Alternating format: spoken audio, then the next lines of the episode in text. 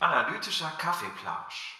Hallo und herzlich willkommen zum analytischen Kaffeeplausch. Das ist ein Podcast von einer Philosophin, das bin ich, und einem Linguisten, das ist Paul. Hi. Und wir reden, wir reden hier über Wissenschaft, Popkultur und alles, was so dazwischen liegt. Heute über die objektiv beste Serie aller Zeiten.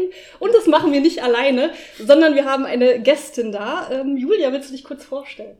Ja, hallo, ich bin Julia. Ich bin eigentlich Dramaturgin und viel im Theater unterwegs und aber ich denke, das ist dann auch schon die Expertise, die mich qualifiziert, wirklich zu bestätigen, dass es hier um die beste Serie der Welt geht.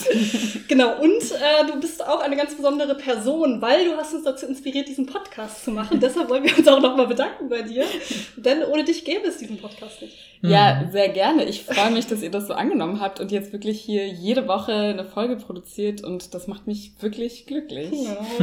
Ja, eben, wir, wir, wir sind auch total froh, dass du da bist und einfach mal mit uns mal diese Freude teilen kannst. Genau, wir teilen nämlich alle eine Leidenschaft zu dieser speziellen Serie und ihr werdet euch jetzt vielleicht fragen, warum heißt dieser Titel so? Rebecca, sagst du nicht immer, es gibt keine objektiven ästhetischen Urteile? Ja. Und das sehe ich auch so. Aber wir mussten clickbaiten und das hat so einen speziellen Grund. Vielleicht können wir da einfach mit anfangen. Wollen wir Mhm. erstmal die Gründe sagen oder wollen wir erstmal sagen, was es jetzt wirklich für eine Serie ist? Ich glaube, man kann es mit der Serie verbinden direkt. Ne? Ähm, also, weil, also ich weiß ja noch zum Beispiel, vielleicht so ein bisschen als kleine Origin-Story, ich bin ja zu dieser Serie nur gekommen, weil du mich drauf gebracht hast, weil du, glaube ich, die ganz alleine geguckt hast, weil du auch ein bisschen dachtest, sie wäre komisch vielleicht. Ja, voll. Und, äh, und dann hast du irgendwann, habe ich so passiv mitgeguckt und ich muss auch ganz ehrlich sagen, und das ist auch total witzig, weil es zu dieser Serie passt, ich habe dann eine Szene, so vielleicht eine Viertelstunde, eine Hälfte, eine halbe Folge mitgeguckt und ich fand das nicht gut. Und das ist so ähnlich, wie wenn man jemandem so ein siebenminütiges Musikstück, was sich entfalten und entwickeln muss, zeigen will. Und der sagt, ja, pass auf, ich habe mal 30 Sekunden Zeit. Und dann hört man sich diese 30 Sekunden so mitten aus dem Stück an und sagt, Person, das ist meine Lieblingsstelle. Und wir alle wissen, die funktioniert nur in der Entwicklung dieses ganzen Songs. Und bei der Serie war es ähnlich, als ich dann, und dann hast du, hast du mich trotzdem irgendwie überzeugt und ich habe gesagt, komm, dann kommen, wir gucken jetzt nochmal von vorn gemeinsam. Und als ich dann wieder an dieser Stelle angekommen bin, dachte ich, wow, ist das gut. Ja, und das ist ja irgendwie interessant. Und das hat ja auch damit zu tun, zum Beispiel allein schon mit dem Titel der Serie. ja. Ja, Julia, möchtest du die Ehre Ja, haben und ja sagen, was es sehr gerne. Also wir sprechen heute über die Serie Crazy Ex-Girlfriend und damit sind wir eigentlich direkt schon im Thema. Ja, ja, ja. Ja, also erstmal muss ich sagen, ähm, wie ich vielleicht auf die Serie gekommen bin. Ich, mir wurde das tatsächlich irgendwie bei Social Media vorgeschlagen, sowas wie die zehn feministischsten Serien. Und da war das dabei. Keine Ahnung, wo, von welcher Seite das war. Und ich dachte so, mhm, das hört sich überhaupt nicht feministisch an. Aber da das halt schon so in meinem Mind war, okay, offensichtlich ist das vielleicht ein Witz mit dem Titel oder so. Oder da ist irgendwas dahinter, habe ich irgendwann angefangen, die zu gucken. Ähm, aber ich glaube, das Hauptproblem der Serie ist der Titel. Oder Ja. wie seht ihr das? Auch und ich habe zum Beispiel auch ähm, ein bisschen mich ja damit beschäftigt, dass also für später jetzt für die Folge habe ich mir ein paar YouTube-Videos mit Ausschnitten aus der Serie angeschaut und viele Kommentare einfach gelesen. Das ist ja das, was SprachwissenschaftlerInnen gerne machen. Wir gucken einfach an, wie Menschen über Dinge reden, dann sammeln wir das und strukturieren das und sagen dann, anscheinend gibt es diese fünf Tendenzen. Und eine der häufigeren Bemerkungen war halt einfach, dass voll viele Leute gesagt haben, so, ich verstehe einfach nicht, warum das CW, also dieser Sender ist halt ein Zusammenschluss von CBS, ist der ein Einsender, und Warner Brothers auf der anderen Seite, deswegen CW, also Okay, CBS und Warner gesagt. Brothers.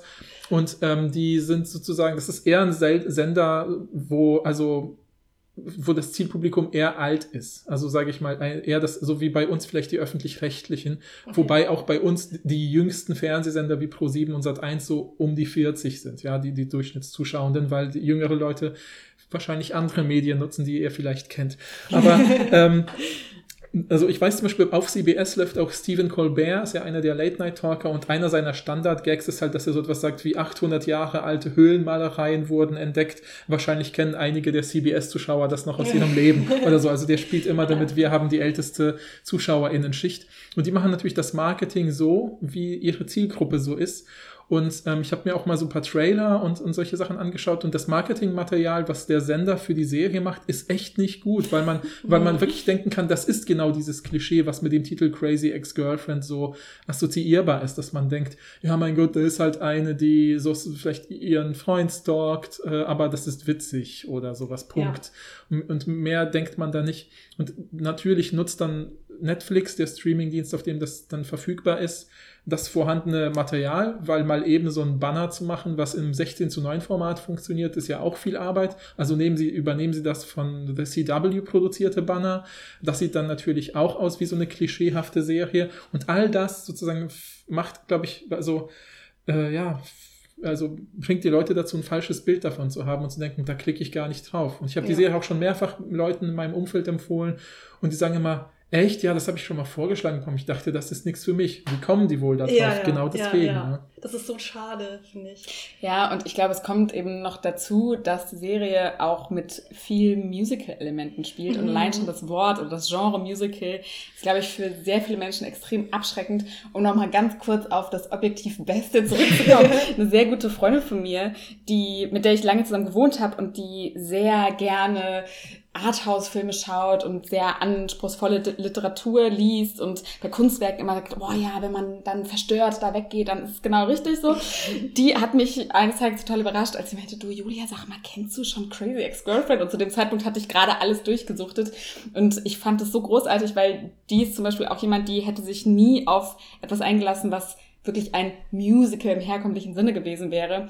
Und ähm, diese Rom-Com-Serie, genau, hat vielleicht erstmal so abschreckende Elemente vom Titel über die Werbung bis zu bestimmten Genre ähm, Spezifikationen, aber damit können wir aufräumen heute. Auf jeden Fall. Ich mhm. bin zum Beispiel jemand, ich hasse Musicals. Oder hasse es ein starkes ja, ja, ich, ich würde, ich würde schon in ein Musical gehen, wenn jemand fragt oder so, aber ich würde nie auf die Idee kommen, selber in ein Musical zu gehen.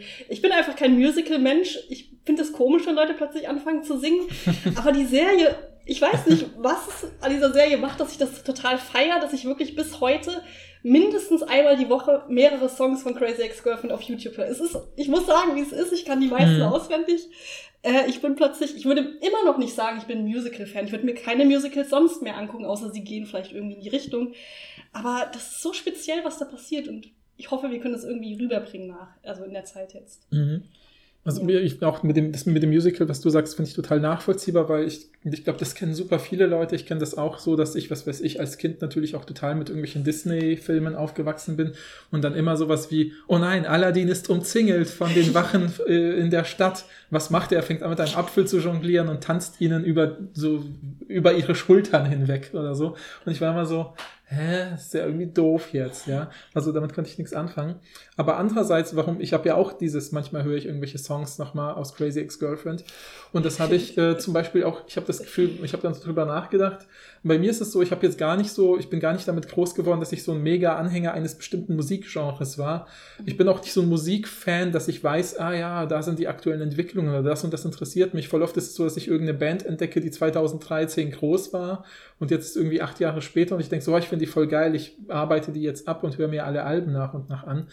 Und total oft passiert das auch über Empfehlungen von Leuten, die mich dann eher für diese Musik begeistern, weil sie mir eine coole Story drumherum erzählen, warum die Musik interessant ist, weil sie vielleicht aus dem und dem äh, Gebiet kommt oder aus dem und dem Stadtteil. Und da ist die und die Sache. Und bei Crazy Ex-Girlfriend ist es was ähnliches, weil die Musik halt immer narrativ eingebettet ist und eben nicht nur so ein so eine Unterbrechung, meiner Ansicht nach so eine Unterbrechung des Plots ist, wo ich sofort weiß, alles klar, Aladdin schafft's jetzt. Ich muss noch zwei Minuten mehr anhören, wie dieser Song hier funktioniert, aber dann, ich weiß jetzt schon, was passieren wird, während die Musik halt in Crazy Ex-Girlfriend die Charaktere entwickelt oder offenlegt oder ironisch überspitzt oder so und irgendwie Teil des Plots ist und irgendwie was vermittelt, gleichzeitig irgendwelche Stereotype reproduziert, äh, nicht reproduziert, eben nicht reproduziert, sondern eben hinterfragt. Ja, oder sag, ich, oder sag ich mal so, dosiert Stereotype mhm. reproduziert, um mit ihnen aufzuräumen. Ja, mhm. und das finde ich irgendwie total gut. Also ich ja. meine, da werden wir noch tausendmal drüber reden, aber und, das sind so Aspekte. Und ähm, es ist, ist ja auch inhaltlich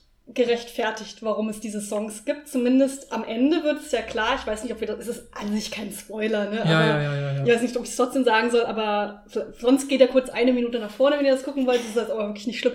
Aber Rebecca, ähm, die Hauptfigur, stellt sich ja ihre Welt in Form von Songs ähm, vor und erklärt sich sozusagen alles, was um sie herum passiert mit Songs. Das heißt, alles, was, wenn Leute auch, äh, die, die nicht sie sind, singen, dann ist sie das trotzdem, die sich das vorstellt, was da passiert. Genau, also. Deshalb macht es ja auch Sinn. Es ist nicht wie Aladdin oder so, der plötzlich singt. Ja, ja, ja, ja. Also denke ich, ich bin kein Disney-Fan, deshalb also kann ich natürlich Aladdin sagen. stellt sich das auch so vor. In Wirklichkeit metzelt er die Blutrünstig ab, aber in seinem Kopf tanzt er süß über den Sand. Okay, genau. Ja. Ja. Möchte ich auch nicht in Abrede stellen hier an dieser Stelle. Ja, ich glaube, ein- letzter Grund, den ich noch ansprechen wollte, warum ich glaube, dass so wenig Leute diese Serie gucken, die hat auch nicht so viele, also die hat zum Beispiel super viele Preise gewonnen, habe ich extra nochmal recherchiert und Mhm. ähm, richtig gute so KritikerInnen-Bewertungen, aber so in der breiten Öffentlichkeit kommt sie halt nicht an. Und ich glaube, was wir vielleicht in unserer Blase manchmal vergessen, ist, wie kontrovers einzelne Themen davon sind. Mhm. Also wir werden da auch drauf eingehen, weil das ist ja das, was wir so gut daran finden, dass so viele Themen angesprochen werden. Aber eine Sache, äh, ich hoffe, ich greife jetzt nicht irgendwie vorweg, ist aber zum Beispiel, dass eine ähm, erwachsene Frau, eine Mutter, die einen Mann hat, Kinder hat, ungewollt schwanger wird und eine Abtreibung vornimmt, was ja eine der häufigsten Formen von Abtreibung eigentlich ist. Aber normalerweise in der Popkultur wird es ja eher so in TeenagerInnen-Schwangerschaft oder Mhm. ne, schlimme, schlimme Sachen, die passieren können. Aber das ist, das ist so dargestellt in so einer ganz normalen Situation. Das ist ja für viele Leute sehr kontrovers. Ja, und ich Und glaube auch in den USA noch Und eher den, als ja, hier. genau. Ja, ja, und das vergessen wir so oft. Aber ich glaube, Ja. das führt schon dazu, dass manche Leute diese Serie nicht mehr gucken, weil Mhm. sie denken, ey, das wird jetzt nicht moralisch geächtet oder was ist hier los Mhm. oder so. Also ja, du hast ja recht, in der Serie kommen ganz viele Themen vor, die äh, äh, ja potenziell eben ähm, Konflikte, äh, sozusagen äh, auch interne eigene Konflikte äh, bei Einzelpersonen vielleicht auf, herauf, hervorrufen können. Deswegen machen wir auch in dieser Folge eine echt lange, glaube ich, Triggerwarnung, worum Ja. es alles gehen könnte. Äh, und ähm, es ist vielleicht auch für euch ganz gut, also bevor wir jetzt sozusagen stärker in die Serie einsteigen und ihr denkt, okay, klingt erstmal spannend, ich wir vertrauen dem analytischen Kaffeeplausch, dass das wirklich die objektiv beste Serie ist, dann hört doch auf, diese Folge jetzt zu hören, hebt sie euch für später auf, schaut euch die vier Staffeln Crazy Ex-Girlfriend an und dann kommt wieder zurück Ja. und schaut euch in eure, unsere Triggerwarnung an, um vielleicht zu wissen, was, welche Themen euch erwarten sozusagen. Und dann hören wir uns wieder in einem Monat, gebe ich euch so ungefähr. ähm, aber ansonsten werden wir natürlich jetzt. schon äh, Ausschnitte daraus spoilern müssen, weil man, glaube ich, sonst nicht angemessen über die Serie reden kann. Ja, aber es ist jetzt, ich würde nicht sagen, dass es wirklich einen Spoiler gibt, der die Mhm. Serie versaut. Also, weil das ist nicht Teil der Serie, dass es irgendwas gibt, was plötzlich so revealed wird. Also es Ja. gibt zwar Sachen, die plötzlich revealed werden, aber es ist nicht so, dass es die Serie schlechter macht. Ja, meiner ja. Ansicht nach. Zumal, wenn, selbst wenn man am Ende gibt es so ein, eine Wendung sozusagen, die ein bisschen überraschend ist, aber eigentlich ist es auch viel interessanter, wie es dahin kommt Genau. und wie sich die Figuren Genau, entwickeln. Und da gibt es jetzt genau eigentlich kaum was, was man so wirklich spoilern kann. Mhm. Genau, sagen wir immer noch kurz die Trigger für Leute, die ähm, eben wissen, dass sie Trigger haben. Äh, Ich sage einfach mal die, die in der Serie vorkommen. Und wenn wir darüber reden sollten, das weiß ich nicht genau, dann werden wir euch noch die Minutenangaben in die Beschreibung schreiben. Also es sind einmal psychische Krankheiten, ich würde sagen Depressionen und Angststörungen vor allen Dingen und Persönlichkeitsstörungen. Dann gibt es einen Selbstmordversuch und äh, ich würde sagen, sowas wie Essstörung und Sucht spielt auch eher Mhm. im Nebensatz vielleicht eine Rolle, aber trotzdem kann es, also Klar, ist es eben ja, in dieser ja. Serie da. Also auch Suchtkrankheiten wie Alkoholsucht und sowas. Genau, ne? ja. genau, genau. Ja. Genau, und wir haben euch natürlich äh, auch Resources in der Beschreibung verlinkt, wenn ihr Probleme habt. Mhm. Genau. Ja, wollen wir vielleicht einfach mal den Inhalt zusammenfassen? Fühlt sich jemand mächtig dazu, das Ja, ganz kurz zu machen? Ich würde, ich würde gerne kurz den Inhalt zusammenfassen, weil ich finde, das passt auch ganz gut zu dieser Frage, was ist da mit dem Titel los und warum gucken sich die Leute das nicht an, weil Rebecca, die Hauptfigur, ja wirklich dem Stereotyp eines crazy Ex-Girlfriends zu entsprechen scheint. Also sie gibt ihre Karriere für einen Mann auf, den sie das letzte Mal vor, ich weiß gar nicht, zehn Jahren oder Als was, da waren Teenagerin die jeden Fall, Teenies, ja. genau, Mhm. gesehen hat und der sich eigentlich auch äh, am Anfang gar nicht so richtig für sie interessiert. Sie stalkt ihn, sie zieht für ihn in eine andere Stadt, sie wird zur obsessiven und manipulativen Ex-Freundin, die Mhm. ihre neuen KollegInnen und Freundinnen im Stich lässt und kriminell wird, Ja. um nur eine Minute mit ihrem Schwarm zu verbringen, ähm, mit dem eine Zukunft allerdings eher aussichtslos scheint. Und sie ist laut, sie ist eine Drama Queen, sie ist selbstzentriert und manchmal skrupellos. Also Ja, das ja. wäre sozusagen die Zusammenfassung, die auf den ersten Blick Ja, ja, Genau. äh, zutrifft. Ja. voll, ja. Ja. Ja, und ich finde, wenn man das erstmal hört, dann denkt man so, okay, wieso soll ich mir das angucken? Und das auch noch als Komödie, wie soll das funktionieren? Ne? Also, ja, genau. Und warum ja. ist das unter den zehn besten feministischen Serien offensichtlich nach, wer auch immer diese Liste gemacht hat? Ja.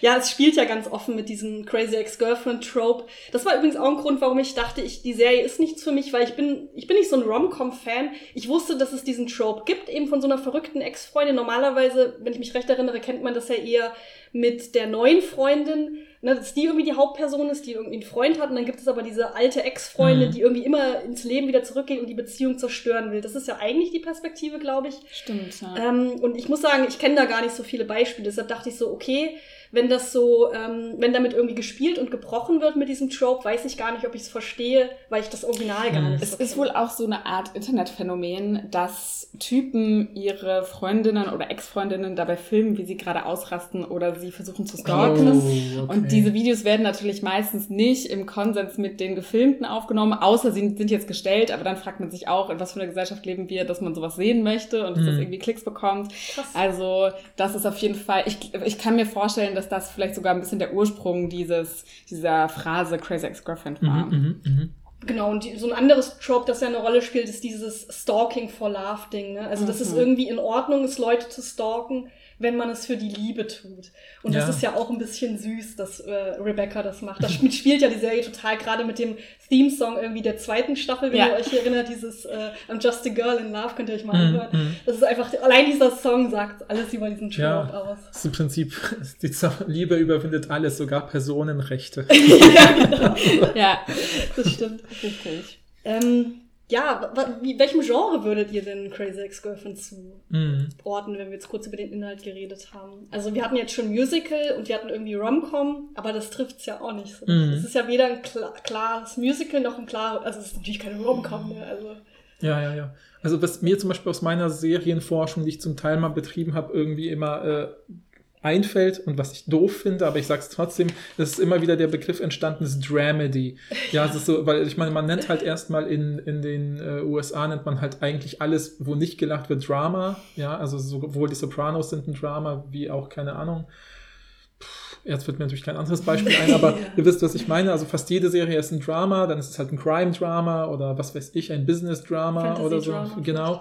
Aber es gibt halt, äh, und dann gibt es noch Comedy, sozusagen, das ist Ding, so, so ein Objekt. Und es gibt halt so Serien wie zum Beispiel Orange is the New Black oder so, da wird immer, das wird immer gerne als Beispiel genannt für Dramedy, weil das hat, glaube ich, in seiner ersten Staffel äh, einen Emmy oder irgendeinen wichtigen Preis oder Golden Globe oder so nee, Golden Globes ging nur Filme, ähm, aber auf jeden Fall irgendeinen Preis für beste Komödie gewonnen in der Kategorie und in der zweiten oder dritten Staffel für bestes Dramaserie sozusagen, wo man dann irgendwie sagt, irgendwie ist es beides. Ähm, und, ähm, und ich glaube einfach, diese, dieses Dramedy-Wort ist auch so eine unbeholfene Hilfskonstruktion, um eben irgendwie dem so Einhalt zu gebieten, so dass sich diese Kategorien mischen, dass es aber auch Awards gibt. Ich meine, natürlich lebt die Serie total von dieser Mischung halt. Deswegen kann man es auch, glaube ich, so gar nicht beschreiben ich, wenn, wenn jemand auch sagen würde, ja, ich mochte Crazy Ex-Girlfriend, kannst du mir mal vergleichbare Serien nennen, würde ich sagen, so, nee, genau. Und deswegen, das zeigt es ja schon. Es gibt da kein vergleichbares Genre irgendwie. Ne? Mhm. Ne? Ja. Ja, ihr müsst euch einfach auf uns verlassen, wenn wir gleich über die Themen vielleicht reden. Ich, ich könnte es auch nicht sagen. Also ich muss wirklich sagen, ich, Crazy Ex-Girlfriend ist mit Abstand die Serie, bei der ich am meisten gelacht habe. Also ich finde mhm. die wirklich witzig, authentisch mhm. witzig, aus verschiedenen Gründen. Aber ich habe auch manchmal geweint. Also muss ich mhm. auch sagen, mhm. ich habe alle, alle Höhen und Tiefen, habe ich mit dieser Serie erlebt, ja, glaube ich. Ja. Und ich bin niemand, der schnell weint bei Serien und Filmen, aber es war sehr, ich habe es gefühlt auch sehr. Ja, total. Ja. okay.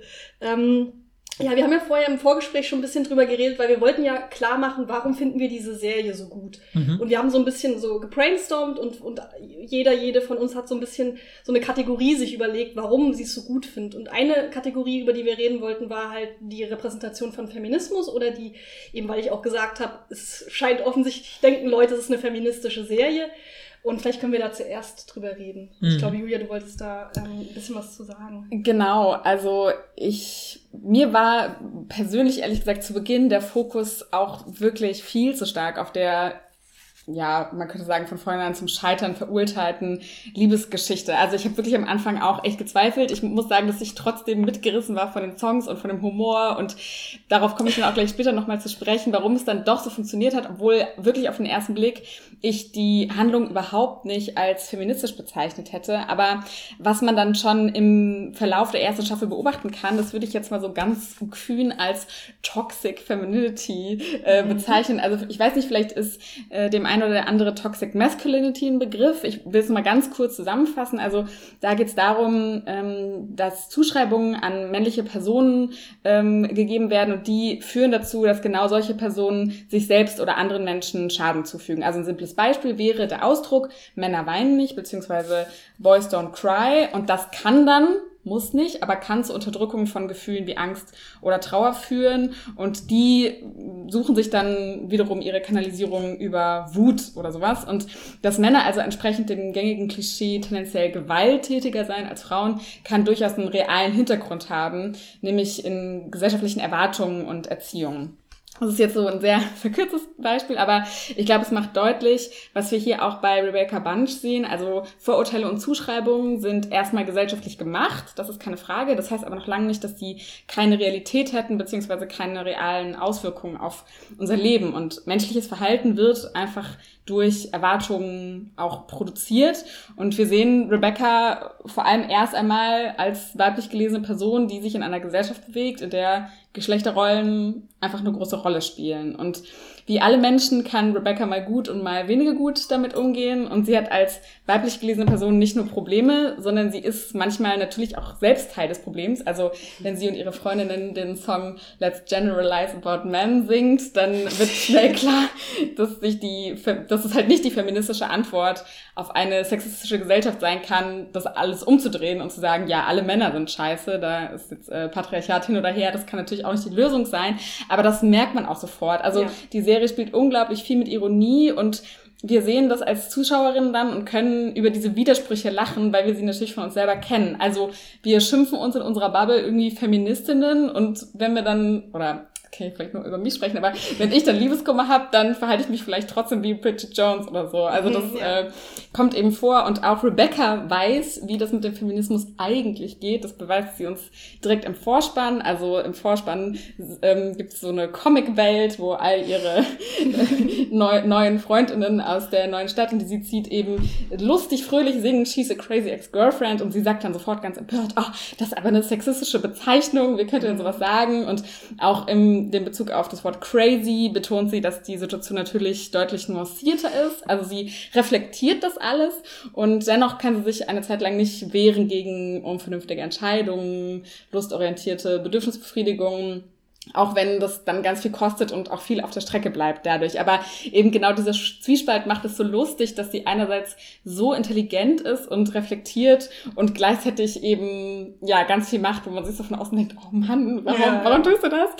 Und ähm, genau, aber das, das ähm, entwickelt sich einfach auch noch total, dieser ganze feministische Ansatz, der da eben im Vorspann schon angelegt ist. Also sie zitiert zum Beispiel, also Rebecca, die Figur, zitiert zum Beispiel die queer-feministische Autorin of Color Roxanne Gay und ähm, erklärt ihrer Anfangsrivalin und dann Freundin Valencia den Begriff Dysmorphophobie, also das ist die Angst davor, sich selbst ähm, äh, hässlich zu finden oder mhm. als entstellt wahrzunehmen. Das ist eine Wahrnehmungsstörung, die oft auch zu Zwangsgedanken führen kann oder zu sozialer Phobie oder Essstörung. Und auch das Thema Abtreibung, das hast du gerade schon ähm, besprochen, wird ohne Scham thematisiert. Also hier geht es eigentlich eher darum, dass Paula, eigentlich eine gute Freundin von Rebecca, ihre Erfahrungen und Gefühle bezüglich des Schwangerschaftsabbruchs eigentlich mit Rebecca gerne, Rebecca gerne teilen würde.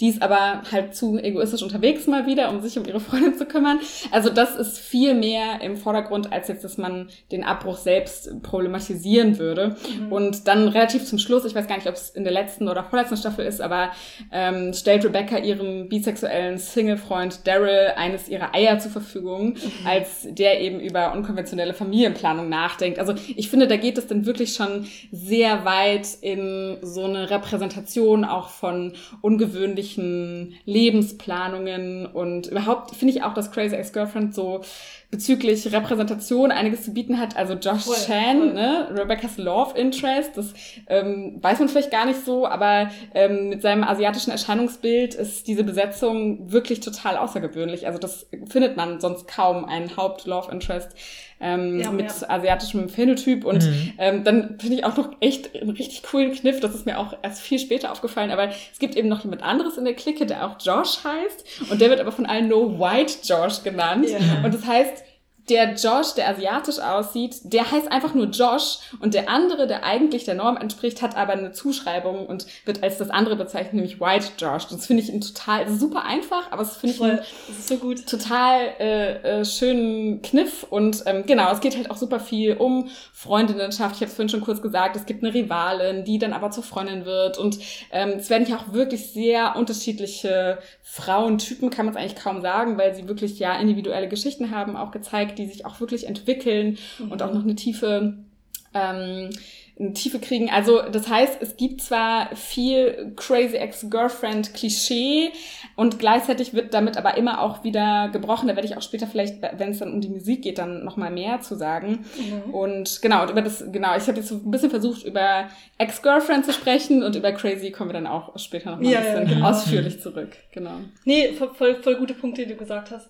Also ich hatte auch, ähm, also wenn ich, als ich so zurückgedacht habe, habe ich schon gedacht, die Serie wird halt äh, immer besser. Ich würde sagen, ab der dritten Staffel, wo es dann auch so krass in ihre psychische Gesundheit reingeht, da ist die halt für mich richtig, richtig gut geworden. Mhm. Aber ich würde trotzdem nicht sagen, dass man so ein paar Folgen aushalten muss oder so. Das würde ich mhm. auch nicht mhm. sagen. So in Retrospektive denke ich mir so, ach krass, die erste Folge ist halt ganz anders noch. Aber ich glaube, man kann eigentlich von Anfang an schon ganz gut sich die Serie angucken. Ich glaube, mhm. in der mhm. ersten, ist es nicht in der ersten Folge äh, auch schon so, dass es den Sexy Getting Ready Song gibt. Ja, der ist super. Der ist der schon echt schon in der ersten, aber ich glaube, der ist in der, der erste oder zweite Folge. Ja, ja. Und ich finde, der Song zeigt auch total viel von dem, was du gesagt hast. Der ist mhm. ja, also da geht's, ihr müsst euch das so vorstellen, die Folgen gehen immer so 45 Minuten, Stunde. Und es gibt vielleicht so zwei bis drei Songs pro mhm. mhm. ähm, Folge. Und es ist dann, also es ist dann so, dass, äh, dass irgendwie so angeteasert wird und dann sind die plötzlich in einem Musikvideo. Also es geht auch aus dieser Situation raus, dann gibt es so ein Musikvideo, manchmal äh, zeigen die dann auch noch so Szenen, die mhm. in der Realität gerade vorkommen, manchmal ist es wirklich ein Musikvideo. Und dann geht es einfach wieder danach in die Serie wieder rein. Äh, und in der Folge, erste, zweite Folge, ist es halt so, dass Rebecca sich für eine Party stylt, auf der eben Josh ist, ihr Love Interest, den sie dann seit Ewigkeit das erste Mal wieder richtig sieht und will sich an ihn ranmachen. Sie weiß zu dem Zeitpunkt auch noch nicht, dass er eine Freundin hat. Ähm, und dann geht's halt in dieses Musikvideo und sie singt den Sexy Getting Ready Song, mhm. der halt erstmal auf den ersten Blick könnte man denken, der ist super sexistisch, weil sich gezeigt wird, wie halt Frauen sich schön machen. Das ist so für ein R&B, genau. genau. sexy genau. Musikvideo, ne? Ja, ja, wir, haben, wir haben enge, körperbetonte ja. Kleider und genau. winden uns vor Wasser und Spiegeln. Genau. So. Und, und dann wird halt gleichzeitig gezeigt, wie die Männer sich ähm, heiß machen, indem sie einfach schlafen vor der Party und nichts ja, genau, machen und dann genau. halt in ihrem Schlabberhemd dahin gehen oder so. Das, das, aber es wird halt direkt, also dadurch wird schon gebrochen, meiner Ansicht nach, aber auch dadurch, dass man halt dann sowas sieht, wie, dass sie sich die Arschhaare wächst oder so, was mhm. halt. Also und es gibt, und dann spritzt Blut und, und so. Also, und das sieht man ja. auch, das ist richtig übel. Also, es ist auch, es ist auch irgendwie ein kleiner. Also, es ist nicht, es Schock. ist nicht so, dass ja, das irgendwie. Genau, eklig. genau, es ist nicht so, dass es irgendwie die Leute heiß machen soll, dieser mhm. Song, sondern ja. es ist offensichtlich immer die, diese beiden Ebenen. Und dann gibt's halt irgendwo so einen Rap-Part wo der Typ dann aber ganz am Ende nochmal sich so anguckt, wie die sich alle heiß machen und denkt dann so, wie das macht ihr für uns Männer? Ich habe das Gefühl, ich muss erstmal Simone de Beauvoir lesen oder so. und also, mich bei ein paar Frauen entschuldigen. Genau, ja, ja, ja. Und nicht bei ein paar Bitches entschuldigen. Genau. Ja, ja, also genau. es ist immer dieses doppeldeutige, oberflächlich sexistisch, mhm. aber es ist total subversiv gleichzeitig. Ja. Ich finde, das merkt man ja, total allein an diesem Song schon. Ja, genau. Ja. Ich weiß auch noch, dass dieser Song einer der ersten Sachen war, wo ich dachte, okay, es lohnt sich total, diese Serie zu gucken, weil die mega reflektiert ist. Weil es auch wirklich so, und das finde ich, also bei ganz, also das ist mir auch jetzt, als, noch mal, als ich nochmal für die Folge recherchiert habe, was eigentlich nur bedeutet, ich habe mir ganz viele Musikvideos angeguckt, äh, ist mir total gut aufgefallen, wie viel in diesen Songs noch so nebenher passiert. Also so ganz viele Kleinigkeiten, wie zum Beispiel Ähm, also so, natürlich werden die Stereotype auch dieser Musikvideos total reproduziert, was natürlich Ja. auch für unsere Generation interessant ist, weil wir voll viel mit Musikvideos auch irgendwie sozialisiert sind äh, und äh, so Repräsentationen von, auch gerade von Geschlechterbildern da ja auch reproduziert werden. Und ähm, aber dann auch so kleine Charakterentwicklungssachen, wo man über so kleine Gesten, also wo man merkt, so, keine Ahnung, bei anderen Songs, ich will jetzt nicht so weit vorgreifen, wo dann Nebenfiguren einfach in der Nähe sitzen von der Person, die singt und man an deren Mimik und Gestik merkt, oh, die realisieren gerade, dass die Person uns was total Ernstes mitteilt, obwohl es ein Happy Song auf der Oberfläche ist. Und äh, ne, also ich weiß zum Beispiel bei diesem einen Song, äh, ähm, wo eben eine der Figuren sozusagen ihr- ihren Alkoholismus thematisiert, dass äh, sozusagen eine andere Nebenfigur, die wichtig ist, also Heather sozusagen Mhm. im Hintergrund steht, also sozusagen das spielt in einer Bar und das ist so eine in Anlehnung an so einen irischen Trinksong und äh, alle schunkeln so, während er eigentlich was total Trauriges singt, sozusagen, wie er mit seiner Alkoholsucht versucht, irgendwie klarzukommen. Und eine der Frauen, die da im Hintergrund arbeitet, mit ihm auch befreundet ist, guckt halt immer relativ ernst. Und das ist eigentlich ein Charakter, der äh, relativ emotionslos wirkt vom Gesicht her.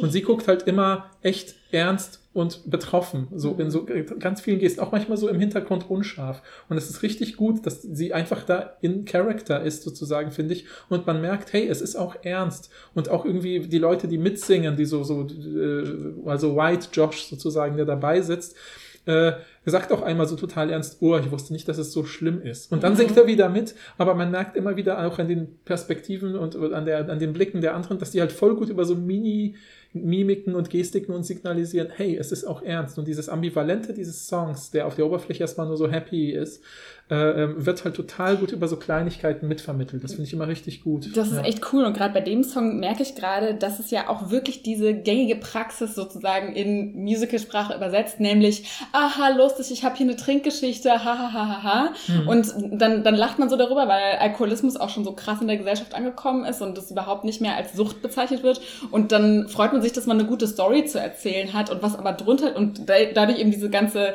irische Chanting oder wie auch immer. Mhm. Ähm, und was aber drunter liegt, ist wirklich ein Problem, was sich die wenigsten dann auch trauen, auch anzusprechen, auch in so einer Runde. Mhm. Ne? Also Mhm. dann guckt man vielleicht irgendwie kurz betroffen, aber dann lacht man doch auch wieder mit. Also das, äh, ja, stimmt, voll gut. Ja, ich würde sagen, das durchzieht irgendwie die ganze Serie, dass es immer so in den Songs und aber auch in den Stories immer gebrochen ist, dass man äh, ne, dass man dass man das Gefühl hat, ist das jetzt zu zu wenig, ist das jetzt zu oberflächlich, ist das jetzt zu ähm, was weiß ich, sexistisch zum Beispiel, aber gleichzeitig immer durch das durch den Genre Twitch äh, Switch oder durch ähm, durch die, den, den Songtitel oder durch den, durch, den Inhalt oder so oder durch die Figuren, dass es irgendwie immer gebrochen wird. Und Das, Mhm. das mag ich voll. Ja, das ist auch einfach manchmal, es gibt auch einfach einzelne Folgen, gerade eben ab der dritten Staffel, die komplett ernst sind, wo niemand sagen würde, ach, das ist, also wenn man nur diese Folge sehen würde, würde man gar nicht drauf kommen, dass das eine Comedy-Serie ist oder so. Weil sie einfach wissen, bei diesem Thema ist es jetzt nötig, einfach mal einfach ernst zu bleiben. Und dieser Ernst wird ja auch nur dadurch klar, weil man durch im Kontext der ganzen Serie merkt, ah krass, hier wurde einfach mal nicht gesungen oder hier wurde einfach nur geredet Ja. und so, äh, weil die Person, die sich alles als Musical einbildet, hier vielleicht auch mal eine klare Phase hat, wo sie einfach mit ihrem Leben sich konfrontiert und auseinandersetzt. Und hat das plötzlich ein mega krass narratives, ist es sozusagen ein mega krasses narratives Element, das auf Musik verzichtet wird, zum Beispiel. Und das ist Stimmt, ja auch ja, sowas, stimmt. was man überhaupt sonst nicht irgendwie so, so bedeutungshaft inszenieren könnte, wenn man das nicht hätte. Stimmt, Und damit stimmt. finde ich halt sehr, sehr klug einfach immer. Ja. Ja, stimmt. Genau, und was ich äh, vielleicht noch hinzufügen würde bei dieser, ähm, bei dem ganzen Aspekt mit Feminismus, ist auch der, der große Stellenwert auf weibliche Sexualität. Also allein in dieser Song, wir, ja, Period Sex, den wir natürlich alle lieben. Also es ist so, so ein Witz in der Serie, dass ähm, dieser Song immer angefangen wird zu singen, also es irgendwie um ne, Periodensex eben geht. Und die Charaktere, also auch unterschiedliche Charaktere, fangen an, diesen Song zu singen und dann wird er aber immer irgendwie unterbrochen. Und ich glaube, Rachel Bloom, also die, da haben wir doch gar nicht drüber geredet, dass Rachel Bloom ist natürlich diejenige, die die Serie gemacht hat, da können wir im Musikteil ja noch mal drüber reden, hat irgendwann mal gesagt, das äh, haben die halt nicht durchgekriegt bei, bei CW, weil das ja immer, weiß ich nicht, PG-13 sein sollte oder so. Und da kannst du halt ein paar Sachen, also manche Sachen einfach nicht sagen. Ähm, es gibt aber das ganze Musikvideo, kann man sich angucken auf YouTube, ist sehr witzig. Ja. Aber alleine, dass es eben solche, solche Themen gibt, wie, okay, Periodensex wird da erzählt, überhaupt ähm, ist ja Rebecca sehr sexpositiv, würde ich mal sagen. Ja. Und es ist schon eher ungewöhnlich, würde Ja. ich sagen, für eine Serie. Auch immer noch. So. Ja. Ja, oder dass es auch einen Song gibt darüber, so, sozusagen, der so an der musikalischen Oberfläche so wirkt, wie ich erzähle euch jetzt über das Wunder der Geburt. Aber, aber es bleibt halt einfach nichts, also nichts daran ist positiv. Es ist halt einfach verdammt schmerzhaft. Also ich kann mich natürlich da nicht reinversetzen. Aber ich fand das schon sehr nachvollziehbar und glaubwürdig. Und das ist natürlich auch total krass. Also auch einfach das sich ja zu, zu, zu trauen, zu sagen so, mein Gott, das ist halt einfach ein schmerzhafter Vorgang. Wir müssen das jetzt auch nicht idealisieren. So, ja. Ja. Aber gleichzeitig ist ja dieses, diese, dieses Musikvideo total idealisiert, weil sie ja, Ja. wie so eine Königin dargestellt wird, also Mhm. Paula, die Freundin von Rebecca. Ja. Ja, ja, Ja, ja. Ich liebe das sehr, das habe ich total vergessen. Ja, ja.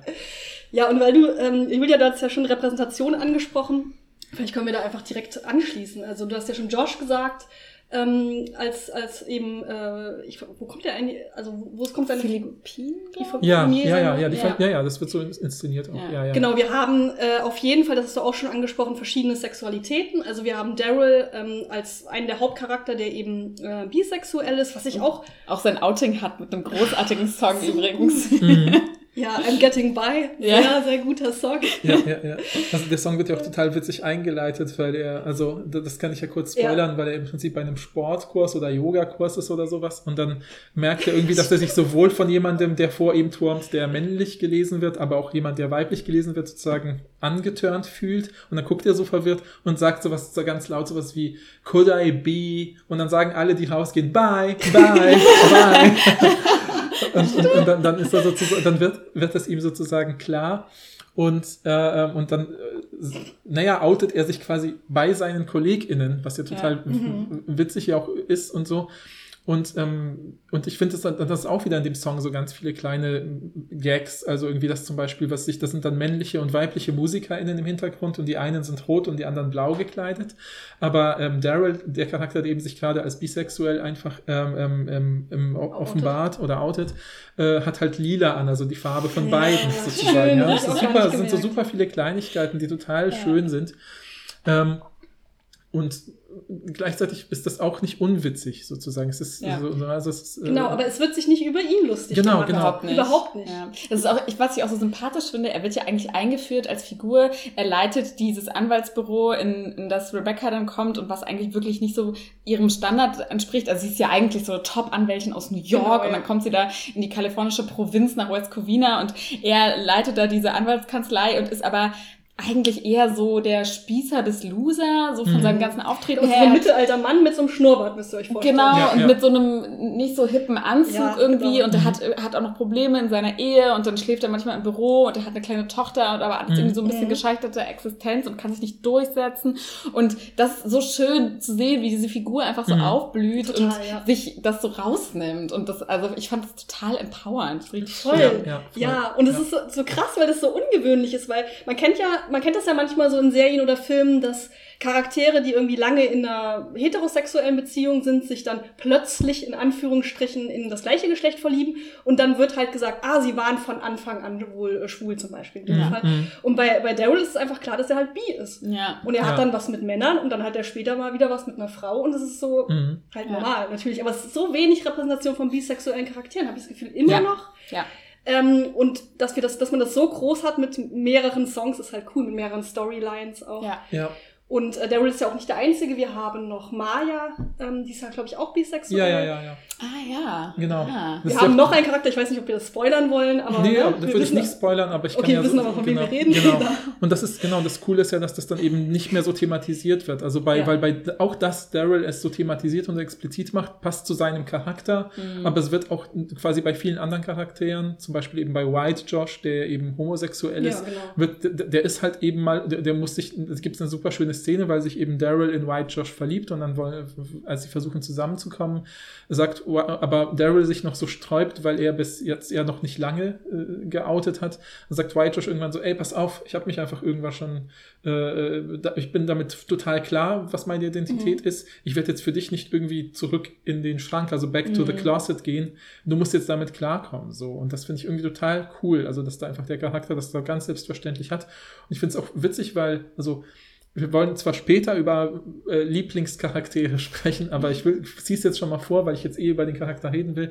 Ich finde, White Josh ist halt einer meiner Lieblingscharaktere, weil ich finde, äh, am Anfang denkt man halt so, das ist nur dieser Gag mit, ha, es gibt den äh, äh Haupt-Josh sozusagen und dann ist da noch White Josh, der irgendwie auch nur ein durchtrainierter äh, Typ ist. Man denkt, das ist halt so ein dummer Muskelprotz. Ja, genau. Ja, ja, ja, genau. Aber auch so ein bisschen dümmlich, weil der am Anfang ja. redet der nur über Sport und über nichts anderes. Man denkt ja. halt, der ist super unterkomplex. Ja, genau, genau. Und mit der Zeit merkt man irgendwann, boah, ist das ein cooler Charakter. Einfach, weil, weil, genau, weil er einfach äh, differenziert ist und weil er oft auch einfach so mit die vernünftigsten äh, Ratschläge Voll, gibt, wenn, wenn Leute bodenständig ist. Ja, genau, genau. Und er ist einfach so, das, da ist einfach jemand gesettelt, weiß, was seine Identität ist und kann damit umgehen so und, äh, und das ist halt, halt auch oft super, oft in so Narrativen mit Leuten, die eben keine als Norm wahrgenommenen Identitäten haben. Die sind natürlich immer davon bewegt und unruhig und kommen nicht mit ihrem Leben klar und scheitern hier und so. Und hier ist halt einfach jemand, der, ein, der, der einfach normal lebt. Punkt. Mhm. So, ja, und das finde ich äh, äh, stimmt, äh, stimmt, total, ja. total gut gemacht.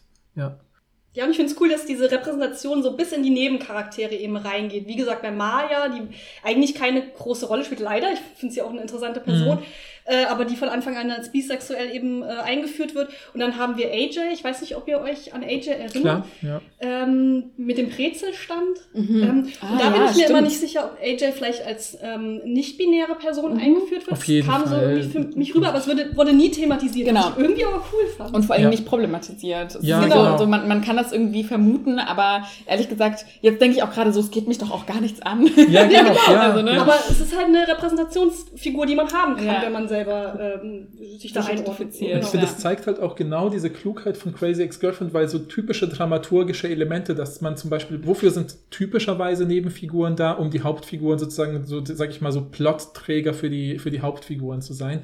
Aber hier haben diese einfach eigene Persönlichkeiten und das ist ja die Stärke, dass man sagen kann, so, pass auf, es gibt auch einfach Menschen im Leben, die haben eine andere Identität, so what, die gibt's auch, nimm's hin, weißt du? Also man muss mhm. sozusagen nicht äh, man kann sozusagen Nebenfiguren nutzen, um zu zeigen, das ist normal, dass es diese genau. verschiedenen Menschen und verschiedene Identitäten gibt und muss nicht aus jeder äh, halbwegs abweichenden oder nicht als Norm wahrgenommenen Person gleich einen riesen Plot machen, der jetzt wieder mega thematisiert, ja, ja. dass das eigentlich schwierig ist, bla bla, sondern es ist einfach. Ich finde ich so angenehm ja, irgendwie. Auch genau. wenn man sich mal die die Hintergründe anguckt, zum Beispiel von den Musikvideos, wie divers die äh, einfach die StatistInnen sind. So. Mhm. Also sowohl von, äh, also in Bezug auf People of Color, aber auch ähm, wenn, wenn die einfach nur einen kurzen Satz manchmal haben, wenn da alle möglichen Sexualitäten und Geschlechtsidentitäten abgebildet, das finde ich so schön. Ja. Mhm. Das fällt einem so positiv auf. Ich weiß nicht, wenn wir gerade bei Repräsentation äh, sind, ob wir vielleicht einen Punkt vorziehen wollten, den wir nach hinten, also nach hinten in der, in der Reihenfolge setzen wollten,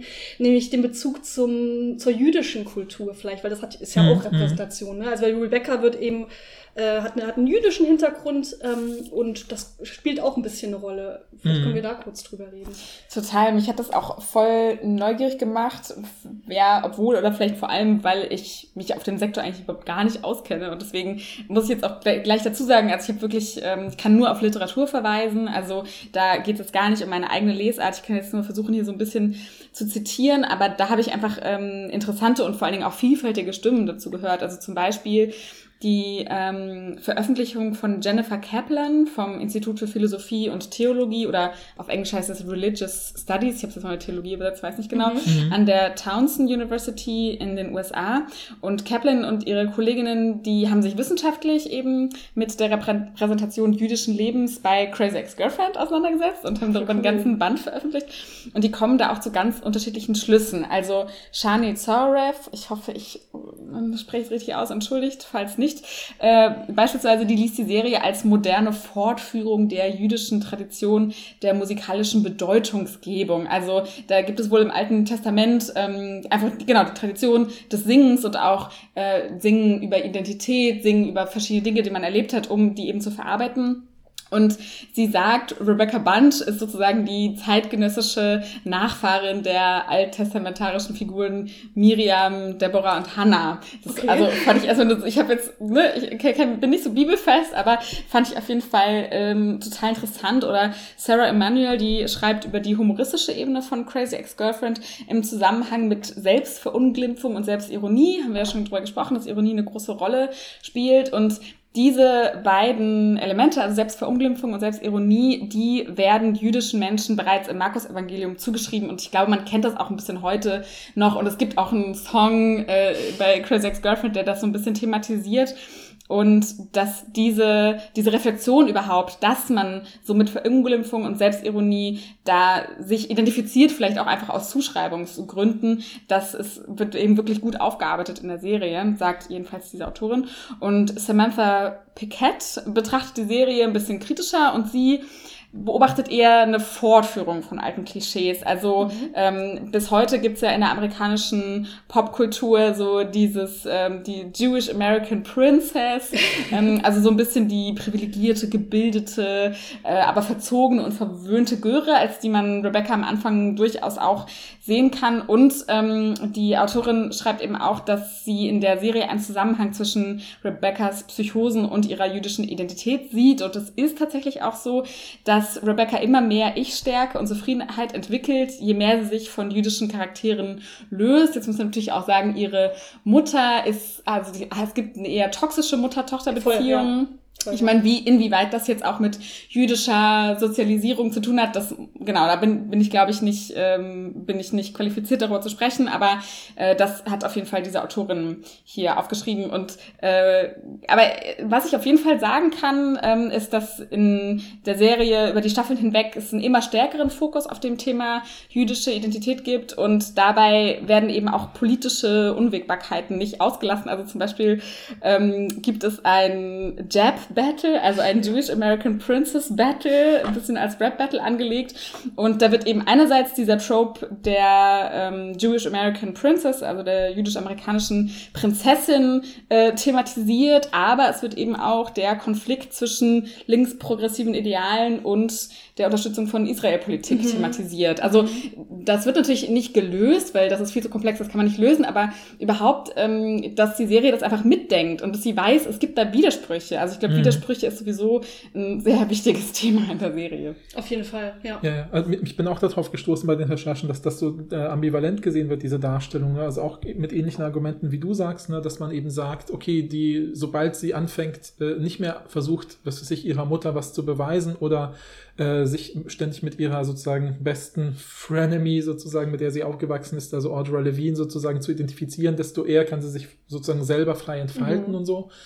Aber ähm, äh, gleichzeitig gibt es eben auch die Leute, die hinweisen, so, ne, zum Beispiel, dass es ja diesen äh, Jab-Battle zweimal gibt in der Serie, sozusagen beim zweiten Mal ja auch so ein kurzer, kurzes Zwischenspiel ist, wo sie kurz ja. die Musik unterbrechen und sozusagen äh, Rebecca Bunch in die Kamera sagt, oder die beiden eigentlich in die Kamera sagen, also wir wissen auch, dass dieser Begriff problematisch ist, aber wir versuchen den hier zu reclaimen. Ja. ja? Und, äh, das stimmt, und, das, und das so. wollte ich auch gerade sagen. Genau, das ist dann genau. total, also, also man merkt natürlich, dass die, also auf jeden Fall ist ähm, sozusagen, äh, wie heißt jetzt äh, die äh, Rachel, Bloom. Rachel Bloom sozusagen, ist gegenüber diesen Sachen nicht naiv oder blind gegenübergestellt, sondern sie ja. sieht offensichtlich, dass sie da, äh, was sie da versucht zu machen und reflektiert das. Ist und ja auch, auch äh, jüdisch aufgewachsen. Ja, ja, genau, genau.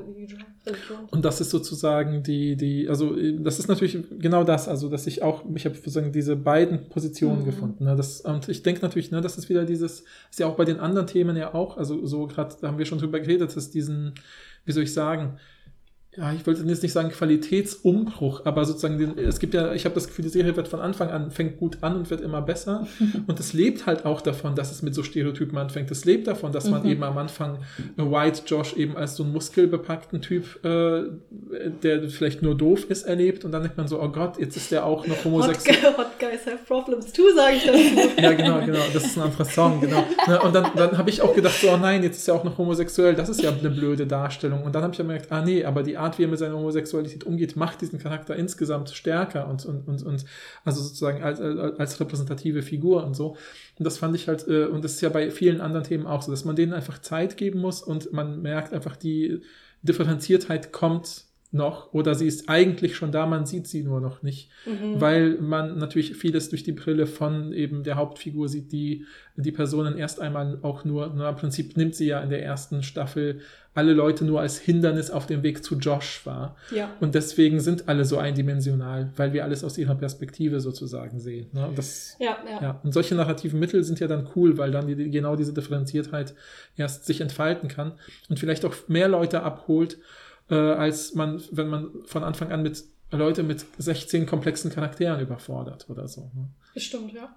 Ja, ich, ich gehe dann immer an so an solche, wenn, wenn, wenn da so Widersprüche da sind, frage ich mich immer, was ist, wenn eine Person komplett gegenteilige Einstellung hat als ich? Also zum Beispiel super sexistisch ist oder super rassistisch oder, ähm, oder antisemitisch oder so. Kann die die Serie auch gucken und sagt dann auch, ja, genau so ist das doch. Genauso Mhm. wie ich das sehe, aber aus der komplett gegenseitigen Wer äh, Warte. Und da würde ich halt bei Crazy, Ex-Girlfriend sagen, auf keinen Fall. Mhm. Also ich glaube, man kann es nicht gucken, wenn man sexistisch eingestellt, Mhm. also krass sexistisch eingestellt Mhm. ist. Ich meine, wir haben ja alle unsere Vorurteile Klar, internalisiert, ja. aber jetzt offensichtlich sexistisch oder rassistisch oder antisemitisch, ich, ich glaube, es funktioniert nicht. Und das zeigt ja, für, also meiner Ansicht nach, und das zeigt ja schon, dass die Serie eigentlich immer reflektiert genug ist, dass das nicht passiert.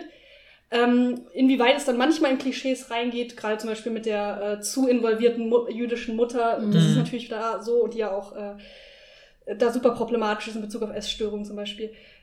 Das stimmt, dann, dann, das musste man sich dann irgendwie im Detail angucken. Aber ich glaube, so eine generelle, generelles Problem sehe ich eigentlich, glaube ich, nicht. Mhm. Ja.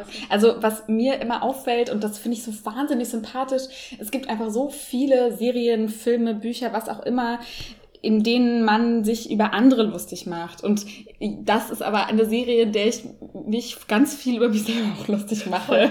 Voll. Und das ist halt so, und- oder wo ich auch das Gefühl habe, ähm, äh, dass Rachel Bloom, also ganz kurz noch dazu, die Rachel Bloom hat mit ihrer Kollegin Aline Brosh Kenner zusammen die Drehbücher geschrieben und mit ihrem Kollegen Jack Dol Dolgan zusammen die Songs geschrieben und sie spielt die Hauptrolle und sie produziert die Serie. Also Ja. sie hat wirklich, sie ist Schöpferin, sie hat dieselben Initialien wie die Hauptfigur, das ist sicher auch kein Zufall. Sie Ja. ist selbst auch ähm, äh, genau jüdisch aufgewachsen.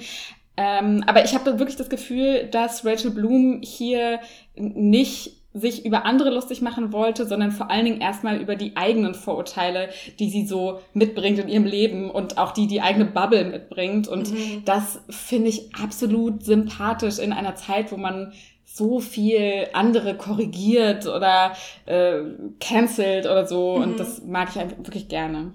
Mhm. Ja, genau, wie du gesagt hast, man fühlt sich so selbst über, äh, überführt irgendwie, weil, Mhm. wo du vorhin gesagt hast, wenn, wenn wenn man Liebeskummer hat, dann geht man trotzdem zurück in die Klischees und hasst die neue Freundin, die ja so sexy ist wie Valencia oder so. Genau. Oder, oder man researcht die neue Freundin. Das war sehr relatable.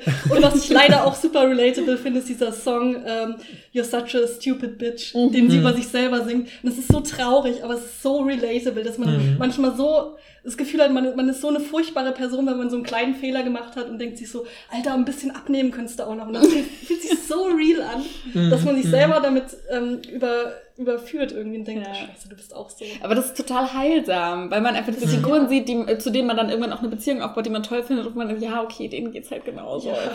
ja, ja. Sehr schön. Ja.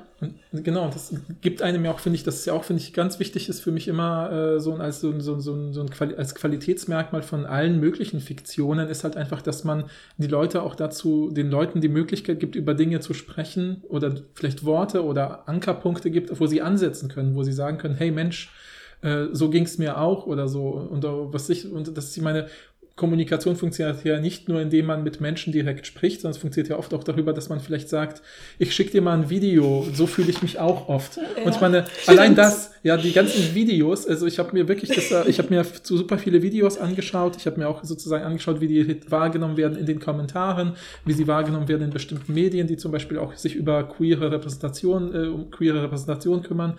Und das ist auch immer, also eigentlich positiv. Allein, also zum Beispiel bei diesem äh, Getting By Song sind, ist eine der häufigsten Kommentare von Leuten sowas wie, okay, diese Serie hat in zwei Minuten mehr bisexuelle Repräsentation als das, der, Rest des Fernsehuniversums oder so, ja. Äh, und dann allein sowas. Oder auch zum Beispiel eben bei diesem Song über Alkoholismus, dann ist eine der meistgelikten Kommentare, dass jemand sagt, äh, als ich diesen Song gehört habe, habe ich mir zum ersten Mal eingestanden, dass ich ein Problem habe und äh, ich fand es gleichzeitig super äh, traurig und super lustig und Mhm. äh, kann damit äh, und, und, und dann kommentieren Leute drunter, ey, mir ging's auch, ich dachte, ich wäre der Einzige. Und dieses Ich dachte, ich wäre der Einzige Gefühl Das ist ja ist wirklich der. Kern von Mhm. guten literarischen Gesprächen, habe ich Mhm. das Gefühl. Ja, man, man liest irgendwie einen Text von vor 200 Jahren und denkt, ach krass, das gab's schon immer, das ist doch Mhm. schön. Ja, also ganz banal Voll. gesagt. Und Ja. diese Serie catcht das halt total. Das finde ich halt irgendwie besonders an ihr. Und wie gesagt, ne, also auch I'm Getting By oder so, wo dann eben auch Leute drunter schreiben, ja, mit diesem so Song, den habe ich dann mein, bei meinem Familienchat geteilt oder so. Ne? Und ich meine, ich weiß nicht, ob das, was da steht, wahr ist, aber warum sollte Aber sich wenn, das jemand... feiere ich nichts mehr als das. Ja. Ja, aber warum sollte das jemand Ja, sozusagen da schon, das als crazy. Lüge machen oder so? Ja. Und natürlich kommentieren Leute, ja, ich auch. Ne? Und ich meine, das ist, das ist dann total cool, finde ich. Also, dass, dass man merkt, also was du sagst, dieses Kriterium mit, ne, könnte jemand, der zum Beispiel bestimmte Gruppen hasst oder diskriminiert, mit dieser Serie was anfangen? Ähm, ich denke nicht. Und ich denke aber auch gleichzeitig sieht man daran, wie die positive Reaktion ist äh, von diesen Communities, dass das eben positiv ist. Halt, ne? ist, ja, ist ja toll, sozusagen. Ne? Also, Ja, auf jeden Fall. Ja, wollen wir noch über, äh, ähm, also wir können ja noch über die Musik reden und Mhm. noch über die Darstellung von psychischen Krankheiten. Vielleicht passt Mhm. jetzt die psychische Krankheitengeschichte am besten, Ja, weil wir eh schon über Mhm. Repräsentation Ja, reden. Ich würde sagen, das ist auch einer der größten Punkte an der Serie, ist eben, wie werden psychische Krankheiten und eben auch der Selbstmordversuch, also Rebecca, äh, gleich guckst du kurz auf die Uhr, ähm, Rebecca, es gibt auch einen Moment, wo Rebecca eben einen Selbstmordversuch äh, versucht, der glücklicherweise nicht gelingt. Ähm, und danach wird sie eben, äh, bekommt sie eine Diagnose. Also es ist das erste Mal, dass, dass sie dann wirklich, wirklich Hilfe sucht und auch bereit ist, Hilfe äh, anzunehmen und bekommt eine Diagnose. Ich ähm, weiß nicht, ob wir die. Es ist, blöd, auch das egal. Spoiler zu bezeichnen. Ich will Ja. auch nicht so viel darüber reden, weil ich kenne mich da viel zu wenig aus. Mhm. Aber ich finde es, also erstmal finde ich es cool, dass ähm, das mal so wirklich durchdacht wird, wenn jemand so eine Besessenheit einer anderen Person gegenüber hat, das ganze Leben aufgibt, um in einen anderen Ort zu ziehen, um dem Teenie-Schwarm nahe zu sein. Was heißt das eigentlich? Mhm. So, das wird ja Mhm. bei diesen ganzen Romcoms wird ja nie ge gedacht, ja, was, äh, das ist halt eine crazy Ex-Girlfriend, aber was ist dieses crazy genau? Da wird ja nie drüber geredet Mhm. eigentlich. Und ich finde das total smart, dass sie das hier machen und einfach Mhm. mal gucken, ja, aber was, was bedeutet das eigentlich für sie? Was könnte die Diagnose sein und wie kann man ihr eigentlich helfen? Das finde ich total gut. Ähm, und ich habe ein bisschen recherchiert, es ist ähm, Rachel Bloom und ähm, wie heißt nochmal die andere? McKenna, ne? Ja, genau. Mhm.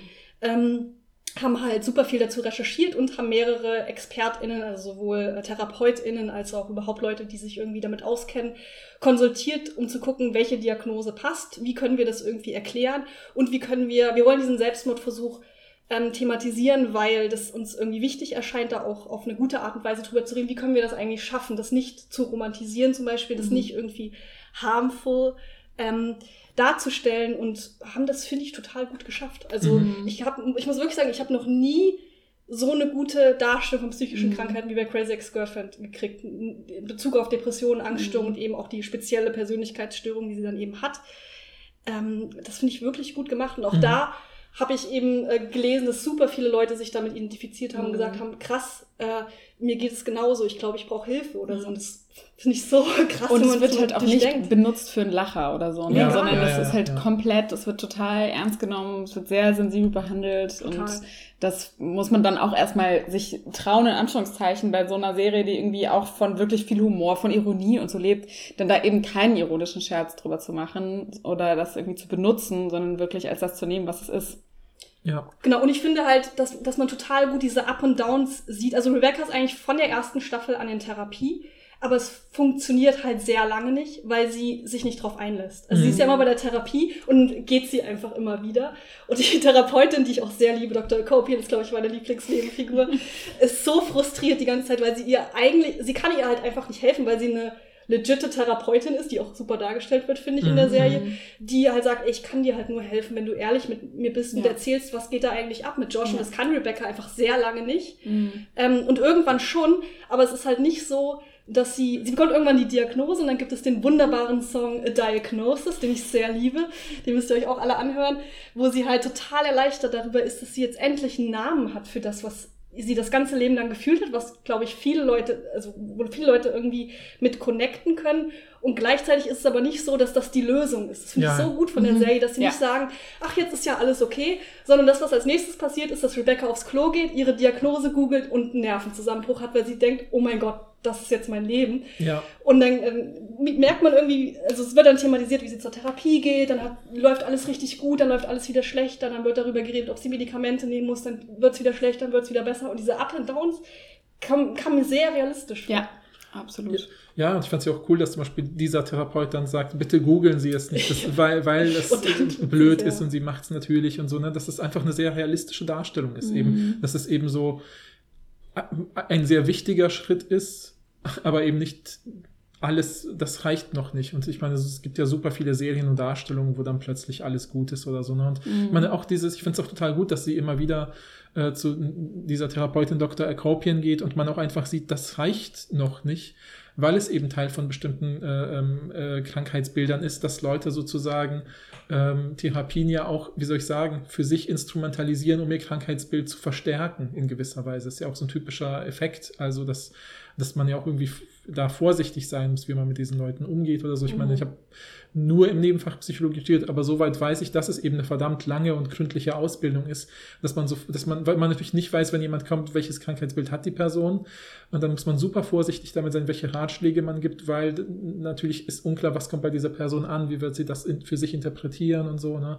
Und das ist halt einfach ein verdammt langer Prozess. Und dass, sich, dass man sich in der Serie eben auch mal sagt, ja, das dauert jetzt halt zweieinhalb Staffeln sozusagen, äh, um das Ganze zu, zu halbwegs und, sage ich mal, nicht mal zu klären, Mhm. aber nur um die Person, sage ich mal, den richtigen Weg zu weisen. Mhm. Das ist schon der Prozess, ja, mehr passiert ja, Ja, eigentlich ja. noch nicht. Ne? Ja, stimmt. Das stimmt, ja. Nee, also das fand ich irgendwie sehr, sehr gut dargestellt. Ja. Ja. also gerade, also wie du gesagt hast, ist eine der besten Darstellungen. Ich meine, ich glaube schon, dass es viele gute Darstellungen von äh, ähm, ähm, ähm, psychischen Krankheiten gibt in, in den weitesten Medien, aber im Rahmen einer Komödie halt nicht. Mhm. Ja, da Aber ist ich, es, ich, es glaub, wird's ich, immer für mir Lacher fallen auch nicht so viele in anderen Medien ein. Also ich weiß nicht, ich bin da, Mhm, ich mhm. finde es oft nicht so gut. Also ich kann ja eine kurze Lanze brechen, weil gerade man denkt es nicht, aber gerade im Musical-Bereich, ähm, es gibt es gibt ein Musical, das heißt Next to Normal, ähm, aus dem Jahr 2008 von Brian Yorkie und Tom Kidd und da geht es um bipolare Störungen. Und ich fand es gerade total gut, was du gesagt hast, dass es eben nicht darum geht, eine Klärung herbeizuführen oder den einen richtigen Umgang, wenn man eine Krankheit diagnostiziert bekommt, sondern zu zeigen, der Weg ist einfach weit und äh, den muss man leider gehen und da führt nichts dran vorbei und es kann Rückschläge geben und es kann einem wieder besser gehen, aber dieses äh, traditionell besungene Happy End, was es im Musical sonst immer gibt, das wird eben, ähm, also bei Next to Normal zum ersten Mal so radikal in Frage gestellt und Rebecca Bunch äh, dreht es, äh, dreht es natürlich nochmal weiter und ähm, Genau, also nicht, nicht umsonst hat ja Rachel Bloom für diesen Song Antidepressants are so not a big deal Ja. 2019 den Emmy Award gewonnen. Also das, das finde ich, sagt, glaube ich, auch schon mal ziemlich viel aus. Tolles Lied auch. Kann man Mhm. sich alleine da, dafür, das ist so eine, es gibt ja eh schon so eine krasse Stigmatisierung von psychischen Krankheiten und dann nochmal für Medikamente in Bezug auf psychische Mhm. Krankheiten, also Anti Antidepressiva zum Beispiel. Und dass die einfach einen ganzen Song machen, wo die all die Klischees, die Leute sich wahrscheinlich anhören müssen. Ich habe keine persönliche Erfahrung, aber ich Mhm. gehe davon aus, das muss man sich immer noch anhören, wenn man diese Medikamente nimmt.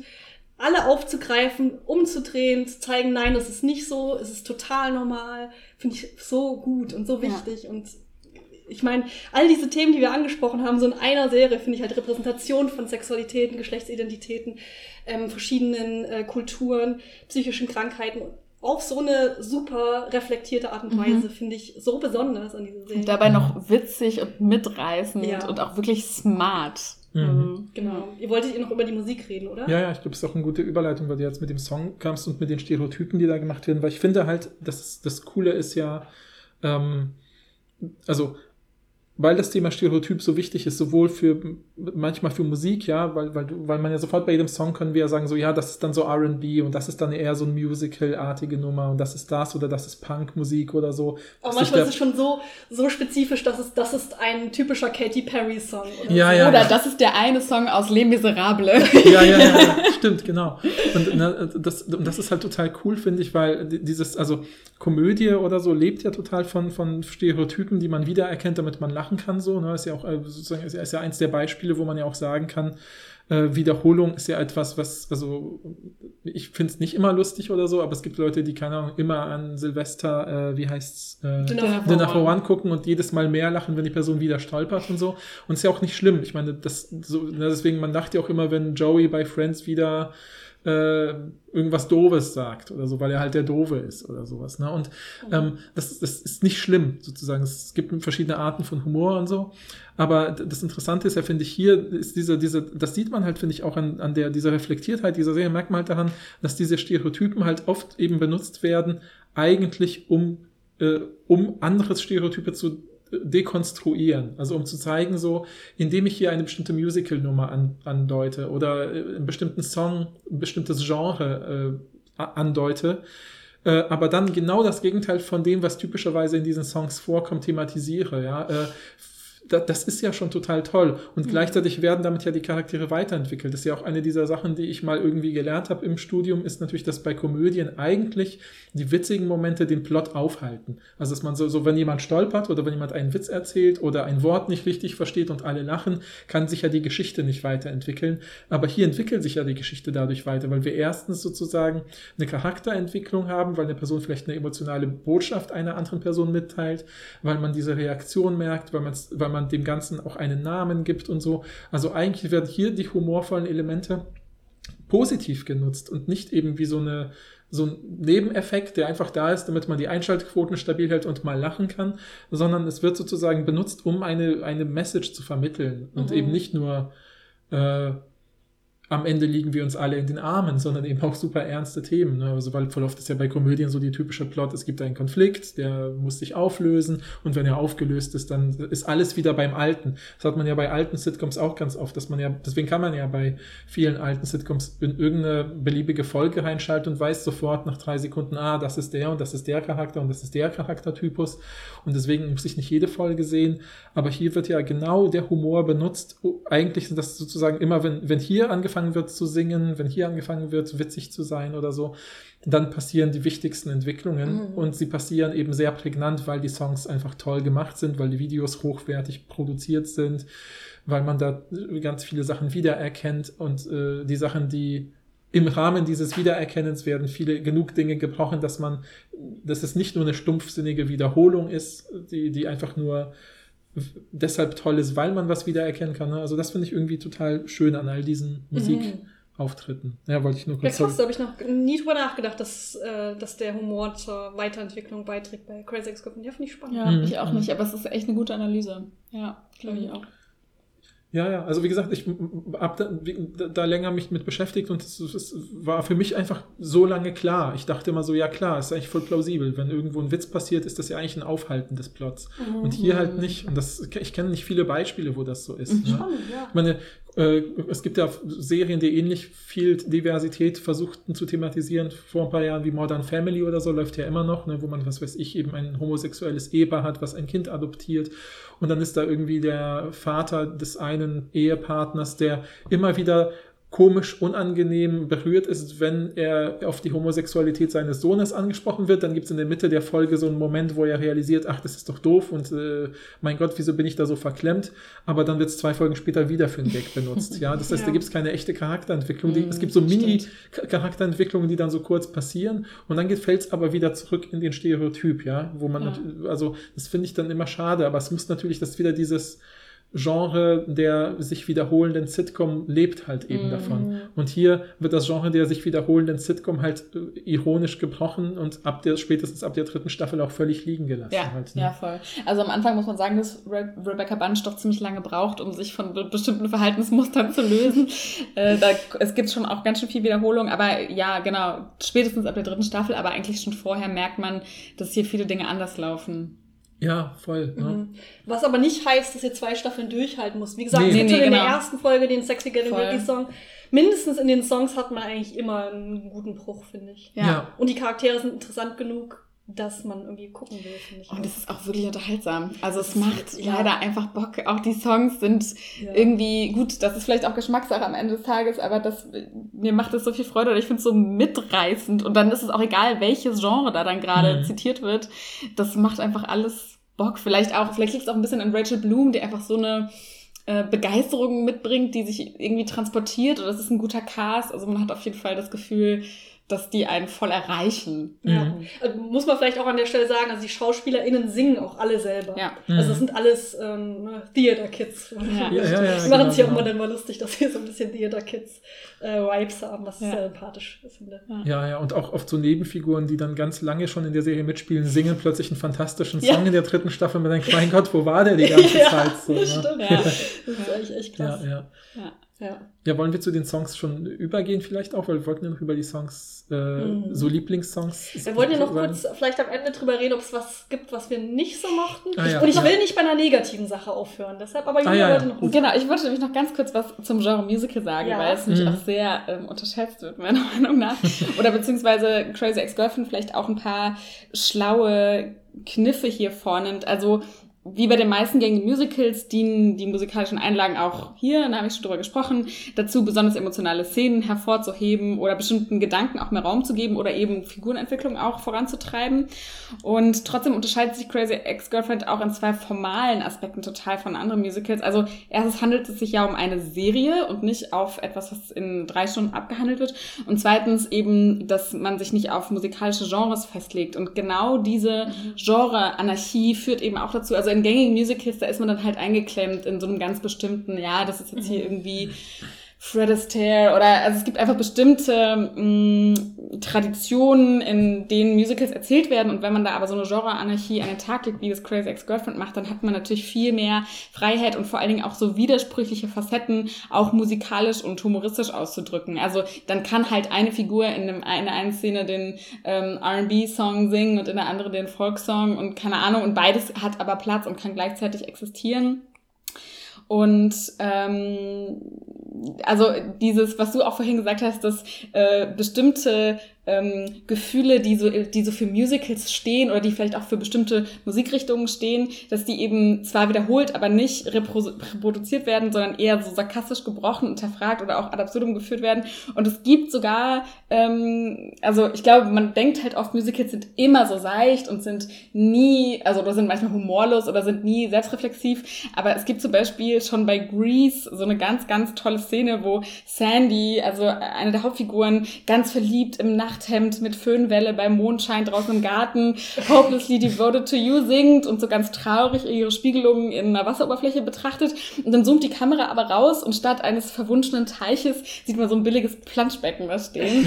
und das sind halt genau die Momente, die bei Crazy Ex-Girlfriend richtig groß werden und ausgefeilt werden und wovon das total lebt. Also das ist diese Spannung zwischen dem Erwünschten, der Romantik, dem Ideal, dem Leben als Musical und dann eben rausgezoomt die ernüchternde, enttäuschende und harte Realität. Und das eben auszuhalten, also das ist ja auch bei uns, dass wir vielleicht auch heimlich mal voll romantisch und idealistisch sind und so und aber merken, ja, es ist halt aber leider, das Leben ist leider anders. Und genau diesen Spagat, finde ich, den kriegt Crazy Ex-Girlfriend total hin, vor allen Dingen auch, weil es eben serielles Erzählen ist und da natürlich auch Figuren viel mehr Raum geben wird zur Entwicklung, als wenn man jetzt nur so drei Stunden Zeit hat. Mhm. Und ähm, wie gesagt, obwohl ich am Anfang von der Serie äh, direkt begeistert war, hätte ich trotzdem nicht erwartet. Du hast es so schön gesagt, es beginnt sehr gut und es wird dann immer besser. Oh ja. Also ich mochte es direkt am Anfang, aber ich hab, war trotzdem überrascht, als ich gemerkt habe, wie vielschichtig und progressiv auch die Figuren sich dann bis zum Ende entwickeln. Also äh,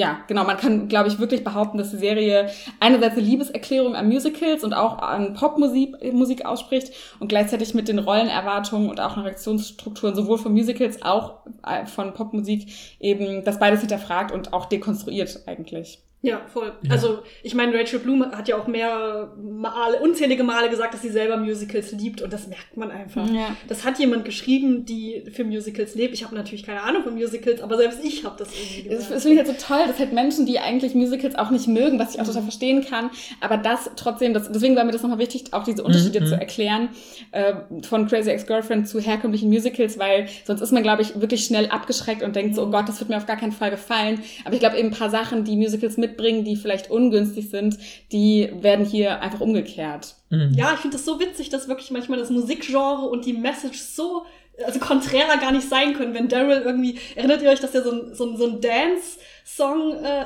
eigentlich eher spricht statt äh, singt, als so Leute äh, rüberkommen, so having a few people ja. over. Ach, stimmt, ja, ja, ja. ja, so abstrus. ja, ja, voll. Ja, und, ich liebe das ja. Ja, ja, ja, ja, ja, ja total. Na gut, dann reden wir alle über unseren Lieblingssong. Nee, aber, äh, nee, nee, nee, ja, nee, nee, wir hören können trotzdem, ich, ich überlege mir was, damit wir trotzdem schön auf. Okay, alles klar. Ja. Ja, du hast ja nur angefangen. Na gut, nee, ich wollte ja nur, ich dachte, ich fange auch deshalb an, weil ich ja den Song eigentlich jetzt schon erwähnt habe, weil ich habe echt super lang nachgedacht. Du hast Having a Few People over? Nein, nein, nein, nein. Ich habe tatsächlich drüber nachgedacht, weil ähm, so ein bisschen auch ein bisschen im Verlauf der ganzen Serie versucht, das einzuordnen. Und ich fand es zum Beispiel äh, eine der Sachen, ich dachte, wenn wir jetzt über Sachen reden, die uns stört, oder die uns stören, hätte ich eben damit angefangen, dass ich zum Beispiel in der ersten Staffel so stressig fand, dass eben eine der Fig Hauptfiguren, nämlich Greg, ja die ganze Zeit eben Alkohol trinkt, ja, und dass das eigentlich dann immer nur so scherzhaft weggewischt wird. Und war so eine der Sachen, die mich in der ersten Staffel so geärgert hat, weil ich irgendwie das Gefühl habe, ich bin halt auch damit aufgewachsen, dass Leute in meinem Familienkreis, weil ich eben ursprünglich aus Polen komme, wo halt, äh, ähm, ähm es ist jetzt nicht dieses Klischee, aber es, die hatten halt zum Beispiel, was weiß ich, oft das Problem, dass sie äh, mit Stottern aufgewachsen sind, dann sind sie ja eher, äh, was sich schüchtern, haben nicht mhm. mit Leuten geredet und wurden immer wieder so in ihrer Jugend, das weiß ich halt von Geschichten so aus der Familie, damit konfrontiert, so, hey Mensch, wenn du mal ein Bier trinkst, wirst du ja voll locker. Und dann mhm. ist es natürlich so ein super krasses Gruppendruckprinzip und irgendwann kommen die Leute dann überhaupt nicht mehr klar mhm. äh, mit äh, sozusagen sozialen äh, Angstkontexten, die mhm. wir ja mhm. alle kennen und, und, und, haben in unserer aktuellen Zeit so, ähm, ohne Alkohol klar und haben entwickeln wegen solchen Sachen, die ja eigentlich wegen denen man eigentlich sich überhaupt nicht zu schämen braucht, sozusagen eine Alkoholsucht und so. Mhm. Und er hat ja auch offensichtlich eben so Probleme und ist immer nur der Typ, der als so, hey, er ist voll lustig und jetzt. Er ist auch der Barkeeper. Ja, genau, er ist der Barkeeper ja. und so und er trinkt immer mit jedem ein und so. Und ich dachte immer, oh, das finde ich jetzt irgendwie ein bisschen schade, dass der so dargestellt wird mhm. und dass das nicht so problematisiert wird. Und, und du hast ja zu Recht völlig zu Recht gesagt, ja, Alkoholsucht ist halt mitten in der Gesellschaft und wird eigentlich kaum thematisiert. Wobei ich erst neulich eben gelesen habe, dass es ein wachsendes Problem ist, gerade mhm. auch in, in, der Jugend oder so. Ne? Ja, also finde ich halt äh, total krass.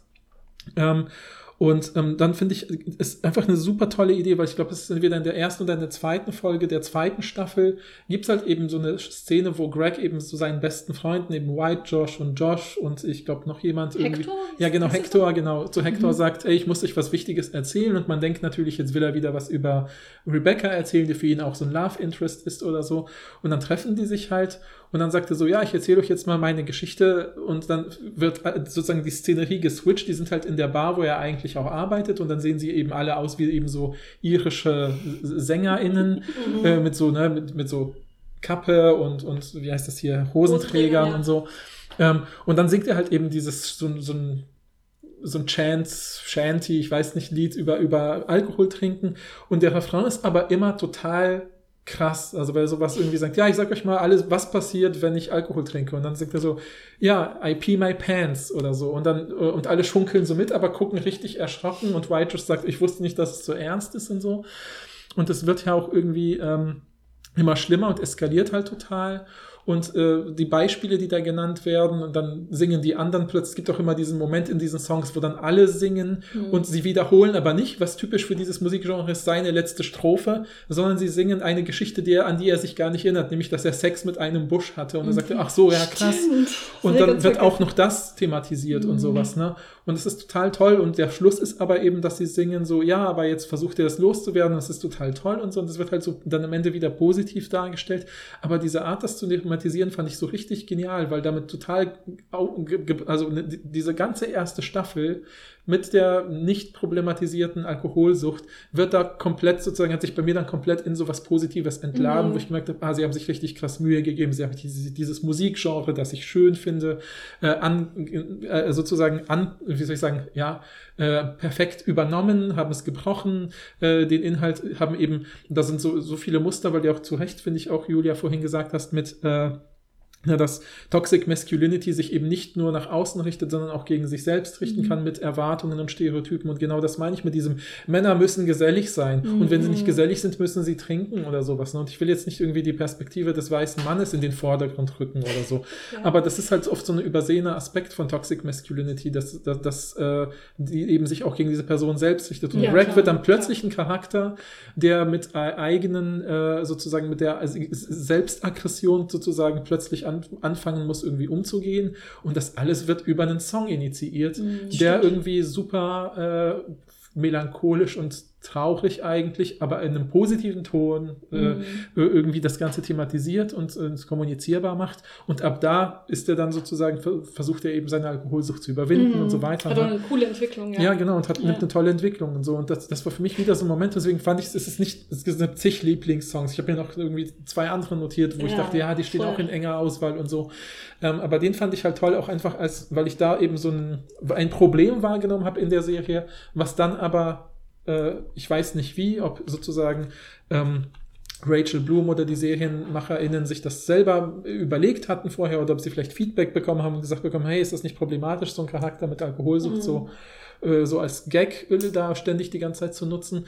Aber sie haben es dann total geschickt gelöst und es hat für mich auch die Serie, da, das war für mich genauso einer dieser Momente, wo, ich, wo meine, wie soll ich sagen, Anerkennung für die Serie wieder gestiegen war. Mhm, Ja? Voll. Und vor dieser ganzen Szene ist es doch so, dass man auch so einen Rückblick bekommt, oder? Wo man so mehrere Szenen sieht über die ganze Staffel hinweg, wo wir immer gesehen haben, wie Craig total viel trinkt. Wo Mhm. man aber so drüber gegangen ist, wo er einfach so mit einer ganzen Flasche äh, Whisky irgendwo anders hingegangen ist. Ja. Und das, da fühlte man sich so voll, äh, voll überführt wieder, Mhm. Weil man so dachte, ja krass, stimmt, ich habe das jetzt mehrere Male gesehen, ich hatte das gar nicht so auf dem Schirm mhm. wie du. Ähm, und denkst dich so, ja krass, in einer anderen Serie ist es so voll normal, dass Ja, es zum Beispiel irgendjemanden gibt, der immer trinkt. trinkt. Ja, Ja. genau. Und dass es da einfach dann aufgegriffen wird. Und ich gehe davon aus, die haben das von Anfang an absichtlich gemacht, so wirklich Würde ich zumindest. jetzt unterstellen. Ich meine, das ist die objektiv beste Serie. Ja, genau. ja. Und ja, verstehe ich. Aber wir werden euch einfach mal jeden dieser Lieblingssongs verlinken. Dann könnt ihr ja, wenn ihr euch einen Eindruck machen wollt, nicht den Trailer gucken, weil der ist nicht ja gut, haben wir ja schon gehört, Ja, gehört sondern vielleicht ja. guckt ihr einfach mal in die Songs rein. Ja, stimmt, ist ja auch eine der, so, wenn, immer wenn Leute kommentieren, ah, wozu macht denn die CW diese schlechten Trailer, ist ja voll auf die Antwort, ja, man sollte einfach die Videos gucken. Oder die Intros, das Intro reicht doch schon. Ja, oder so, ne? ja, es gibt ja auch zu jeder Die In- Staffel ja, ein alle anderes Intros Intro. sind geil, finde und ich. jedes ist Ja. toll, ja, Ja. genau. Ja. Ja. Aber jetzt sagt mal ihr eure Songs, ich bin super gespannt. Ja, ich ähm, halte mich kurz, weil ich finde tatsächlich, habe ich auch schon erwähnt, ich finde I äh, Di Diagnosis am besten. Mhm. Weil ich, ich finde das, also für mich kam das super empowering rüber, dass sie sich so krass gefreut hat, dass sie jetzt eine Diagnose bekommt. Manchmal hilft es ja total, so Labels zu haben, manchmal nicht. Manche Leute finden das irgendwie hilfreich, manche Leute gar nicht, aber ich hatte das Gefühl, es kam sehr authentisch rüber, dass sie plötzlich das Gefühl hat, krass, mein ganzes Leben lang wusste ich, es stimmt irgendwas nicht mit mir. Ich hatte super viele PsychologInnen, die mich falsch verstanden haben. Das kennen wahrscheinlich auch viele. Und dann habe ich jetzt aber die, diese Diagnose und habe jetzt die Hoffnung, dass es besser wird. Es fühlte sich sehr real an. Ich hatte, ich war sehr stolz auf Rebecca, bis sie dann natürlich die Diagnose gegoogelt hat und dachte ach, Rebecca. Aber es ist halt sehr relatable und deshalb, ich finde den, den Song irgendwie, da wird wird auch, werden auch auf super viele so Vorurteile gegenüber psychischen Krankheiten hingewiesen. Ich finde das sehr gut. Mhm. Das ist meine Wahl. Also mein Lieblingssong, vor allen Dingen auch in Kombination mit dem Video dazu, ist Love Kernels. Das, äh, ich, also das Video ist einfach wirklich nur genial, das muss man sich selber angucken und das ist einfach, da, dazu muss ich glaube ich gar nicht so viel sagen, aber was ich daran so toll finde, ist, dass es, glaube ich, der most relatable Song ist oder vielleicht auch am niederschwelligsten, was das Thema, was ich vorhin so, ich habe das so Toxic Femininity genannt und ich weiß auch, dass der Begriff Toxic Masculinity total umstritten ist und so. Und ich will mich da auch gar nicht zu weit aus dem Fenster lehnen, aber was ich hier so beobachte, es geht darum, dass Rebecca jede Aussage von Josh interpretiert. Und wenn, wenn die Aussage nur ist, wo ist mein Handy, ähm, als äh, zwischen den Zeilen sagt er doch eigentlich, dass er mich liebt. Und ich, ich, ich, mir reichen ein paar von diesen Körnchen. Und ich bin wie ein Kaktus, der in der Wüste steht. Und ich brauche einmal im Monat einen Tropfen von dieser Aufmerksamkeit. Und dann kann ich schon überleben. Und das, ich finde das erstmal total witzig und äh, muss auch gestehen, nach mehrmaligem Hören dachte ich irgendwann, ach verdammt, ich hatte meine Phase, da war das wirklich gar nicht so weit weg davon. Und gleichzeitig ist es natürlich am Ende des Tages, schadet sie sich selber, weil sie eine toxische Beziehung selbst evoziert, indem sie nämlich immer in einer Abhängigkeit zu jem- jemandem steht, der ihr aber gar nicht signalisiert, hey, ich will was von dir, sondern der einfach nett zu ihr ist und äh, ein bisschen mit ihr befreundet ist. Und das schadet dann ihr, aber es schadet letztendlich dann in der Potenz, wenn man es auf die Spitze treibt, was ja Crazy Ex-Girlfriend macht, auch in dem, dass sie dann denkt, sie ist berechtigt, ihn zu stalken. Sie hat wirklich auch einen Anspruch auf ihn. Und ich glaube, dieses Mini-Mini von, ja, ich, ich, mir reicht schon ein Tropfen, das kann ich aushalten, mehr brauche ich nicht, weil ich weiß ja, irgendwann wird er mich fragen, ob er mich heiratet. Also dieser Trope von, ich komme auch klar, wenn ich nur ganz wenig bekomme, das stimmt natürlich überhaupt nicht. Und das evoziert vielleicht auch erst diese Erwartung, irgendwann muss aber dann doch die große Liebeserklärung kommen und wenn die nicht kommt, dann äh, knallt's aber. Und das finde ich irgendwie, mag ich total. Und das ist auch interessant, weil eigentlich meine Liebe zu dem Song entstand erstmal über das Musikvideo, was einfach so unfassbar witzig ist und gut gemacht. und also äh, ist es vielleicht auch, ich weiß nicht, ob so ähm, das Video selbst so ein guter Einstieg ist, weil ich glaube, das versteht man besser, wenn man die Serie schon ein bisschen kennt. Also ich glaube, zum Einstieg würde ich immer Sexy Getting Ready Song mhm. äh, ähm, sagen, aber Love Kernels ist einfach auf so vielen Ebenen wirklich mein absoluter Favorite. Ja, du hast voll recht. Und auch der Besen, der dann aussieht wie Daryl. Oh mein Gott. Der sieht ah. wirklich aus wie Daryl. Ja, das ja, ist das ja, Verrückteste, was ich je gesehen habe. Stimmt. Ja, ja. Und dieses Kaktuskostüm, das ja, ist so gut. ja. ja, wir werden diese ganzen Songs verlinken. Mir fallen viel nach und wieder mehr ein, aber wir sollten, wir müssen Leute, aufhören. Wir müssen aufhören. Ja. So. Ja, wollen, okay. wollen wir trotzdem zum Abschluss, äh, gibt es irgendwas, was ihr immer noch nicht so gut findet an Crash. Also das mit dem mit dem Alkohol trinken, das hat sich ja geklärt, denke ich. Ja, ja, nee, nee, genau. Ja, ja. Es war also natürlich meine halt coole dramaturgische Idee, dass ich damit einsteige und das dann beim Song brechen kann. Ja, aber ähm, sehr sehr schlau. Eine Sache, die ich halt äh, online einmal gelesen habe, ist äh, es gibt ja äh, gerade am Anfang so eine krasse Fokussierung auf Rebecca's Gewicht. Also sie mhm. sagt ja selber von sich immer, dass sie zu, äh, zu dick ist und auch andere Charaktere sagen das über sie. Was halt ab, natürlich, wenn man das guckt, absurd ist, ne? Weil die mhm. Schauspieler, also selbst wenn, wäre es auch absurd, darüber mhm. zu reden und nicht gut. Ja. Aber äh, zusätzlich dadurch, dass Rachel Bloom halt natürlich offensichtlich nicht so dick ist, mhm. könnte das vielleicht blöd rüberkommen, gerade wenn man die Serie nicht am, also nicht von Anfang bis Ende guckt, mhm. weil eigentlich wird ja klar, also so habe ich es verstanden, dass Rebecca halt selbst dieses Problem mit sich selbst hat, weil sie auch dieses Trauma hat, dass ihre Mutter so krass immer auf ihr Gewicht geachtet hat. Mhm. Ähm, und dass sie deshalb immer denkt, andere Leute würden über ihr Gewicht reden, was sie aber nicht tun, weil ja alles aus ihrer eigenen Perspektive ist. Mhm. Aber ich weiß halt nicht, ob man das immer versteht, weil mhm. die Leute, also das sagen ja auch alle Männer zum Beispiel immer. Sie hat ja alle möglichen, hat ja ganz viele Männer, die so, mhm. mit denen sie irgendwas hat. Ähm, und, die, und da sagen viele von denen sagen halt auch so ein bisschen, dass sie aber dick ist und ähm, ich weiß nicht, ich, ja, ich, ich, ich kann mir stehe. vorstellen, es ist ein bisschen wie mit dem Alkoholismus, wenn man es nicht von Anfang bis Ende guckt, dann wird man vielleicht auch nicht diese Katharsis dann mhm. erleben. Mhm. Also ich glaube, das ist in der Serie wirklich so, dass sich die meisten Sachen einfach entwickeln und dass es ganz schwer ist, äh, wenn man die nicht im Kontext sieht. Mhm. Also das ist vielleicht insgesamt, das ja einfach so ein Ding, das würde ich jetzt gar nicht bewerten als mhm. gut oder schlecht, aber ähm, ja, das stimmt voll. Ja. Also das habe ich einfach einmal so gelesen. Ich dachte, mh, hm, ich habe es halt nie so wahrgenommen, wie gesagt, weil ich direkt dachte, ja gut, das, das ist halt, weil sie selber das denkt. Aber ich könnte mir schon vorstellen, wenn jemand Probleme mit dem eigenen Selbstbild hat und das guckt und sich denkt, ja krass, äh, was bin ich dann oder so, mhm. dass das schon irgendwie schwierig sein kann. Ja. Ich weiß halt nicht, ob es so krass offensichtlich gebrochen wird. Da kann ich mich irgendwie nicht mehr dran erinnern, so richtig, weil ich das auch gar nicht auf dem Schirm hatte irgendwie. Also es ist schon auffällig, dass sie, dass sie äh, auch, es auch oft selber thematisiert und oft und es eben nicht gebrochen wird. Aber gegen Ende ist ja sozusagen diese Thematisierung von Selbstbild. Du hast ja auch selber gesagt, dass es diese, diese Stelle gibt, wo sie mit Valencia darüber spricht. Nee, du hast es gesagt, ne? mhm. ne? Ähm, äh, dass sie das thematisiert. Das ist eben diese äh, Art der verschobenen Wahrnehmung der, des, der, des Selbst und der, des eigenen Körpers, das damit einhergeht und so gibt. Und ähm, also ich würde bei dieser Serie, das ist halt mein Hauptproblem, ist irgendwie ist halt ein Problem, was aber auch unlösbar ist. Aber es ist eben dieses Genre Komödie, wird ja hier total gut genutzt, um eben Charakterentwicklung zu machen. Aber Komödie verleitet halt ein, eine Mehrheit, glaube ich, uns, der, der Rezipierenden, der Medienrezipierenden heutzutage immer noch dazu, nur, nur, so provisorisch in Dinge reinzuschauen. Und wenn man provisorisch in die Serie schaut, ja. hat man genau diese Fragmente, dass man denkt, okay, hier wird irgendwie Alkoholismus als Klischee benutzt, hier wird ähm, die Darstellung von, was weiß ich, äh, Geschlechtsidentitäten äh, mhm. problematisch dargestellt.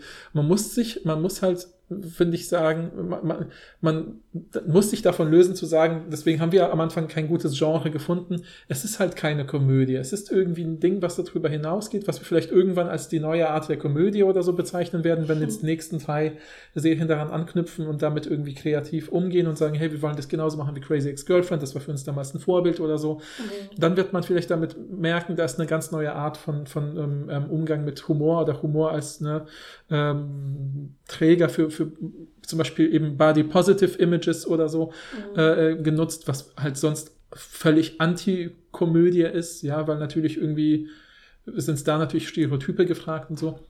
Ich glaube, das ist halt dafür noch zu neu. Und deswegen muss man die Serie ernst nehmen. Man muss halt sagen, es mhm. ist eine, eine, eine, Serie, die man von Anfang bis Ende gucken muss, genau, wo man die ja. Figuren ernst nimmt, die kleinen, wie gesagt, diese kleinen Gesten der super guten Schauspielenden sozusagen. Die, alle durch die genau, Bank weg, ja. Alle, genau. Mhm. All das äh, muss man, glaube ich, äh, einfach ernst nehmen. Mhm. Ja, ja, ja, stimmt. Ja. ja. Und das finde ich sozusagen dieses, dieses Zweischneidige, mhm. weil um die Message rüberzubringen und die die Serie rüberbringen will, muss sie auf Komödienelemente zurückgreifen, weil man das eben anders gar nicht so, ne, anders hätte man gar nicht eben diesen Effekt, dass Leute unter den Videos schreiben, hey, das habe ich dann geteilt und konnte auf eine humorvolle, entspannte Weise ja. über irgendwas sprechen, was ich sonst mir nicht eingestanden hätte ja. oder so. Mhm. Ähm, und, und gleichzeitig ist dadurch eben das Risiko da, dass Leute das äh, ähm, fragmentarisch aus dem Kontext ja, reißen und es vielleicht leider für sich oder für andere negativ interpretieren. Ja, ja, das ja. stimmt. Ja. Es ist auch immer so schwierig, so diese Tendenz, dass man das Gefühl hat, dass man äh, Elemente der Popkultur, die so viel richtig machen, irgendwie viel strenger beurteilt als andere Sachen. Dass man so bei Till Schweiger-Filmen ist man schon froh, wenn sie nicht homophob sind, sondern nur sexistisch. Ne? Und bei Crazy Ex-Girlfriend sind wir dann so nitpicky und denken uns so, ah, aber wieso ist diese Sache nicht noch perfekt? Das ist halt mhm. schade und gleichzeitig muss man natürlich drüber reden, so finde ich. Aber, ja. Also eine Sache, das ist so eine Kleinigkeit, aber irgendwie ist mir das aufgefallen. Also es gibt ja diesen Supermarkttypen, ich mein, mein Kuli ist hier die ganze Zeit, weil ich so gestikuliere, ist mein Kuli so laut.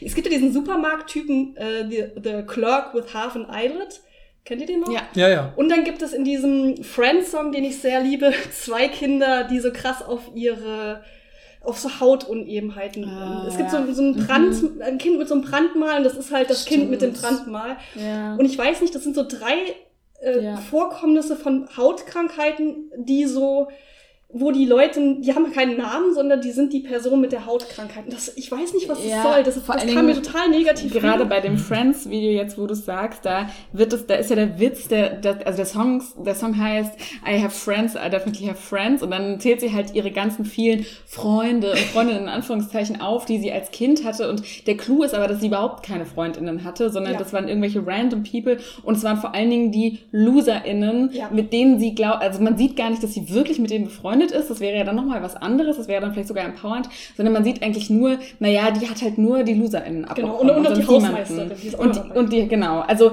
und das ist natürlich dann wirklich problematisch, wenn, wenn man dann sagt, ja, guck mal, ich hatte so viele tolle Freunde, die hatten alle Hautkrankheiten und ja, waren super ja. unbeliebt.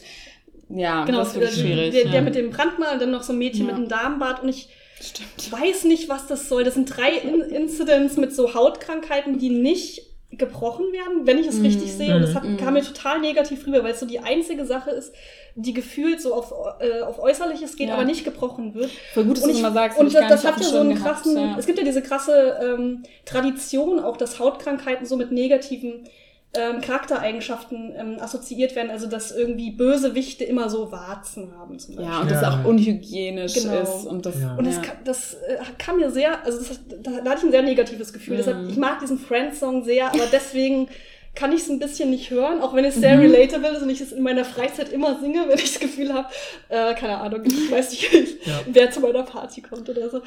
Aber das das hat dann auch, das war nur, das ist ja nur dieser eine Song und dieser ja. Supermarkt-Typ, der wird ja auch nicht negativ dargestellt, aber ja. der wird halt, ich glaube, ich weiß nicht, ob er einen Namen hat oder ja. so. Mhm.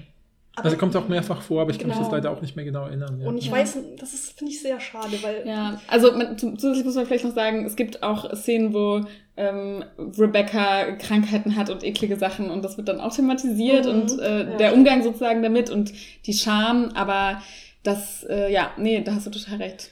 Das, ist so die einzige Sache, die mir ein schlechtes Gefühl bei der Serie gegeben hat irgendwie. Aber es hört halt, es ist doch nur in der ersten Staffel, glaube ich. Mhm, mhm.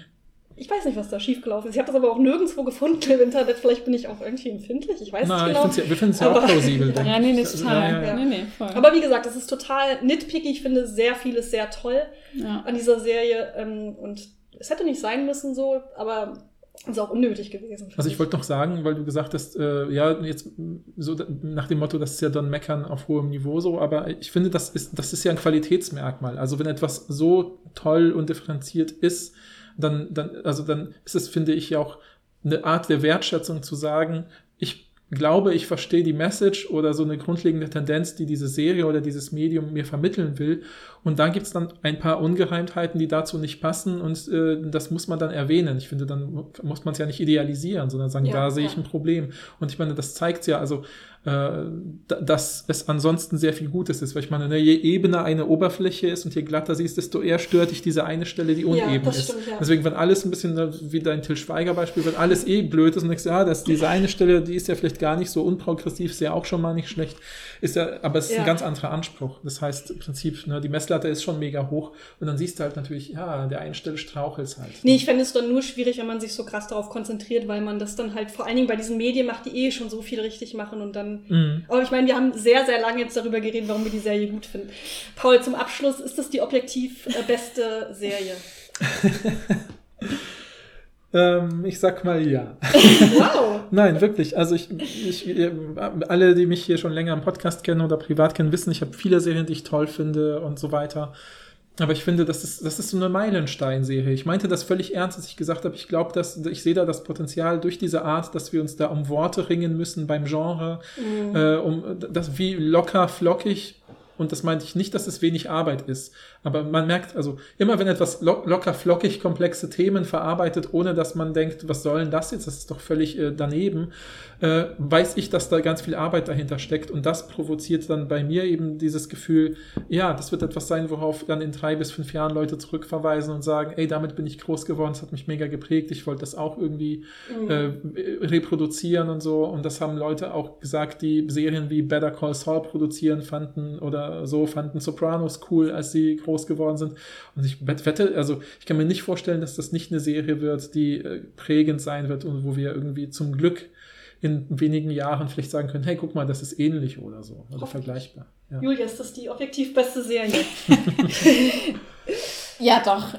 Doch, doch, ich glaube schon. Also ich muss dazu gestehen, äh, ich habe noch gar nicht so unglaublich viele Serien gesehen, aber allein schon, also ich möchte ganz kurz verweisen auf den Instagram-Account von, ähm, äh, von Rachel Bloom, weil sie einfach, es ist unfassbar. Also sie sieht natürlich in der Serie immer fantastisch aus und und ich kenne kein, ich habe noch nie eine Celebrity erlebt, die sich immer ungeschminkt auf Instagram Mhm. präsentiert, immer aus super äh, unvorteilhaften Winkeln. Sie sieht einfach so normal aus. Schlabber-T-Shirt. Schlabber-T-Shirt. Sie postet wirklich sehr selten und wenn, dann sind es irgendwelche, ja, entweder sehr wichtigen oder sehr, sehr, sehr lustigen Sachen. Mhm. Und da, ich ich weiß nicht, ich hab, ähm, wir haben ja auch beide ihr Buch gelesen, Ja, ja. Ähm, I Want to Be Where the Normal People Are. Und das, äh, ja, sie ist irgendwie interessanterweise auch so nahbar und gar nicht so ein Genie, wie ich manchmal denke. Und ich glaube, das hängt auch damit zusammen, weil sie wahrscheinlich eine gute Teamplayerin ist. Also dieses, Ja. ne, die Songs sind mit, zusammen mit jemandem entstanden, das Drehbuch ist zusammen mit jemand anderem entstanden, sie produziert das mit unterschiedlichen Menschen, sie spielt da mit einem großen Cast. Sie ist zwar überall beteiligt, aber sie, ja, also ich, ich fand sie auch in, in diesem autobiografischen Buch total sympathisch und ich freue mich wahnsinnig darauf, Mhm. dass bald äh, ihre Serie Badass, die sie auch zusammen mit McKenna geschrieben hat und wo sie auch beide Hauptrollen spielt, so, wenn ich das verstanden habe, Badass Ja. and Her Sister, ähm, die soll jetzt bald äh, gelauncht werden und ich bin wahnsinnig aufgeregt. Ich auch. Werden wir natürlich alle gucken und vielleicht machen wir noch mal einen zweiten Teil. Also Ja. freut euch nicht zu sehr, weil ich habe ja gelesen, der Pilot wird jetzt produziert. Da muss der Pilot ausgestrahlt bei einer Und Testpublikum. wir müssen also natürlich das gucken, heißt, wo es auch gestreamt also ich schätze ist, mal ja. so 2023 oder so. Ne? Ja, also so, Ja, freuen uns aber jetzt schon. ja, ist okay. Love Kernel. ja, genau. ja, wunderbar. Genau. Ja, schreibt uns doch bitte, oder nee, du bist auch noch, du musst auch noch sagen. Ja, für also natürlich ist es nicht die objektiv beste Serie, weil es keine objektiven ästhetischen Urteile gibt. Okay. Aber okay. ich finde sie sehr, sehr gut. Und es macht mich glücklich, dass ähm, junge Leute jetzt sowas gucken können und die Repräsentation kriegen, die sie verdienen. Ähm, und ich kann wirklich nur alle ermutigen, diese Serie zu gucken. Ich finde die, die wirklich, wirklich sehr gut. Und ich finde auch ein bisschen, dass man sie gesehen haben muss. Mhm. So. Ja, jetzt haben wir seit langem mal wieder eine relativ lange Folge produziert. Aber das ist nötig. aber wir sind ja auch zu dritt, deswegen haben wir auch ein Drittel mehr Redezeit. Ja. Und ähm, ja, wir würden uns mega freuen, wenn ihr uns bei Instagram irgendwann in, ja, einen Monat habe ich euch ja gegeben, in einem Monat schreibt, ich habe die Serie gebingewatcht und bin jetzt ein äh, äh, besserer Mensch. Okay, Got a good pass? Ja, weil ich meine, also ich, se, se- seit ich diese Serie kenne, kann ich Leuten, äh, wo ich weiß, wie spreche ich eigentlich dieses Problem an, ein Video schicken und zwei Tage später reden wir dann über ernste Themen und können Ja. drüber lachen. Ist doch schön. Ja, also, schön, das meine ich. Also ich meine nicht ein besserer Mensch moralisch, sondern eher so, man hat plötzlich kommunikative Möglichkeiten, die man vorher nicht hatte. Und das habe ich ja schon mittendrin irgendwann gesagt. Das finde ich mega toll an dieser Serie. Mhm. Das ist so eine Art, also ich will jetzt gar nicht den Be Begriff Empowerment umclaimen, aber ich finde es ist ja auch eine Form von Empowerment, Leuten überhaupt eine Möglichkeit zu geben, über ein Thema zu sprechen äh, und, und, und äh, Themen anzusprechen, vielleicht in einem Umfeld, wo das sonst schwierig wäre oder so. Ja. Stimmt, ja. Ja. Und auch über bestimmte Themen zu lachen, ohne dass man gleich politisch unkorrekt werden Stimmt, muss. Ja, Mhm. ja. Es gibt ja in der, dieser Komödientheorie gibt es ja die Unterscheidung zwischen Lachen mit und Lachen über. Und Mhm. ich finde sozusagen eigentlich äh, die Serie immer nur ein Lachen mit. Und das Ja. ist ja das Tolle. Mhm. Ja. Ja. Ja, außer Lachen über sich selbst halt. ne? Genau. Ja, ja, ja, ja. Ja. Und dann können wir mitlachen. Ne? Ja, das stimmt, Genau. genau. Ja. So. Ja, danke für die Einladung. Es war voll schön. ja, danke, dass du da Ja, warst. gerne wieder. Und äh, Ja. wir freuen uns, wenn ihr uns Feedback sendet. Folgt Julia, die ihr auch in unserem Instagram-Account findet, mit ihren interessanten Projekten. Und bis bald. Tschüss. Ciao.